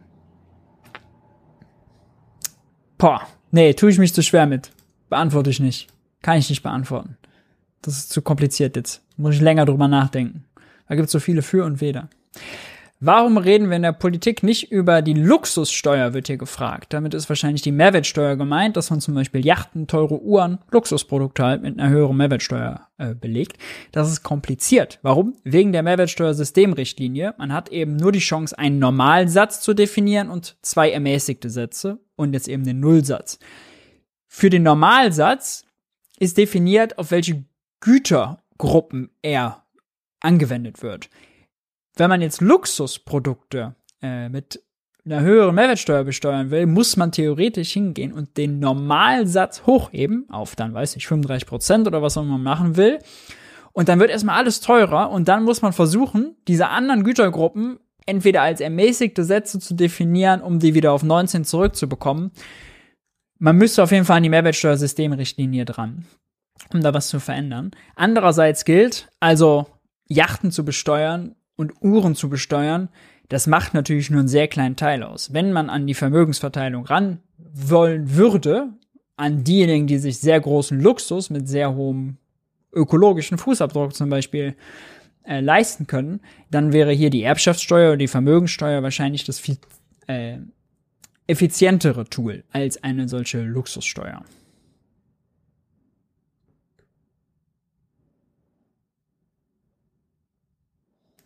Wenn du Bierpreisbremse geschrieben hättest, wären es 100 Prozent, ja. Ja, ja, kann man auch drüber nachdenken. Bier wird natürlich auch noch äh, on top besteuert. Äh, das wahrscheinlich aus äh, gesundheitspolitischen Gründen. Wer weiß. Aber auch da gibt es eine Steuer, die Biersteuer, äh, wo man, die eine indirekte Steuer ist. Und alle indirekten Steuern belasten kleine Einkommen mehr, wirken sogenannt regressiv. Kann Deutschland pleite gehen? Der Eurozone kann der Euro nicht ausgehen, denn die Europäische Zentralbank ist die Schöpferin des Euros. Ähm, wird die EZB jemals äh, Deutschland als mächtigstes Land in der Eurozone den Eurohahn zudrehen? Nein, natürlich nicht. Ähm, hat Deutschland hohe Fremdwährungsschulden außerhalb des Euros, also in US-Dollar oder so? Nee, haben wir nicht. Deswegen, also das Risiko, dass Deutschland pleite geht, ist äh, sehr gering. Wie gibt der Staat eigentlich sein Zentralbankgeld in der Giralgeldwirtschaft aus und was genau passiert eigentlich mit meinen Steuerzahlungen, indem ich sie ans Finanzamt überwiesen habe? Äh, da will ich das Video empfehlen, weil ich es zwischendurch erwähnt habe. Ähm, das verlinke ich nochmal unten in den Kommentaren, wenn der Stream vorbei ist. Die kurze Version ist, wenn der Staat Geld ausgibt, dann überweist Christian Lindner Zentralbankgeld an, wenn er zum Beispiel an mich Geld überweisen will, an meine Bank. Ja, meine Bank hat ein Konto bei der Zentralbank, da kriegt sie dann Guthaben. Gut geschrieben, Zentralbankgeld. Und dann geht die Bank hin, das ist quasi eine Excel-Tabelle und dann geht die Bank in die andere Excel-Tabelle, da wo ich mein Konto habe und schreibt mir den gleichen Betrag, sagen wir mal 300 Euro Energiepreispauschale, mir gut und in dem Moment schöpft sie sozusagen neues Giralgeld und schreibt es mir gut. Und dann gibt's 300 Euro mehr Geld. Da gibt's auch ein wissenschaftliches, äh, ein Gutachten vom Wissenschaftlichen Dienst des Bundestages, der das genauso bestätigt und erklärt. Habe ich alles in dem Video drin. Und mit Steuerzahlung ist genau andersrum. Ja, also dann überweist, zieht die Bank mir Geld ab von meinem Girokonto und geht gleichzeitig hin und überweist Zentralbankgeld an das Finanzministerium. Ja? Also die Bank verliert Zentralbankgeld äh, und äh, sozusagen eine Verbindlichkeit, die sie mir gegenüber hat. Ich verliere äh, Giralgeld, ich werde also ärmer. Damit wird Geld vernichtet. Ja, mit Steuern wird Geld vernichtet. Das ist vielleicht die ganz einfache Erklärung. Staatsausgaben erzeugen neues Geld, Giralgeld und Steuerzahlungen vernichten Geld. Es geht alles in der Komplexität der Zahlungsflüsse und der Konten ein bisschen unter, aber wenn man es ganz einfach nimmt, Staat und Privat, dann äh, kommt das nachher da raus. Ganz ausführlich auch in meinem Buch Mythos Geldknappheit. So, eine machen wir noch. Äh, warum erhöhen wir nicht den Spitzensteuersatz? Kann man machen, mh, mm, aber Christian Lindner will ja keine Steuererhöhungen. Das wäre ja Sabotage am äh, an der Wirtschaftslage, am Wirtschaftswachstum. ja.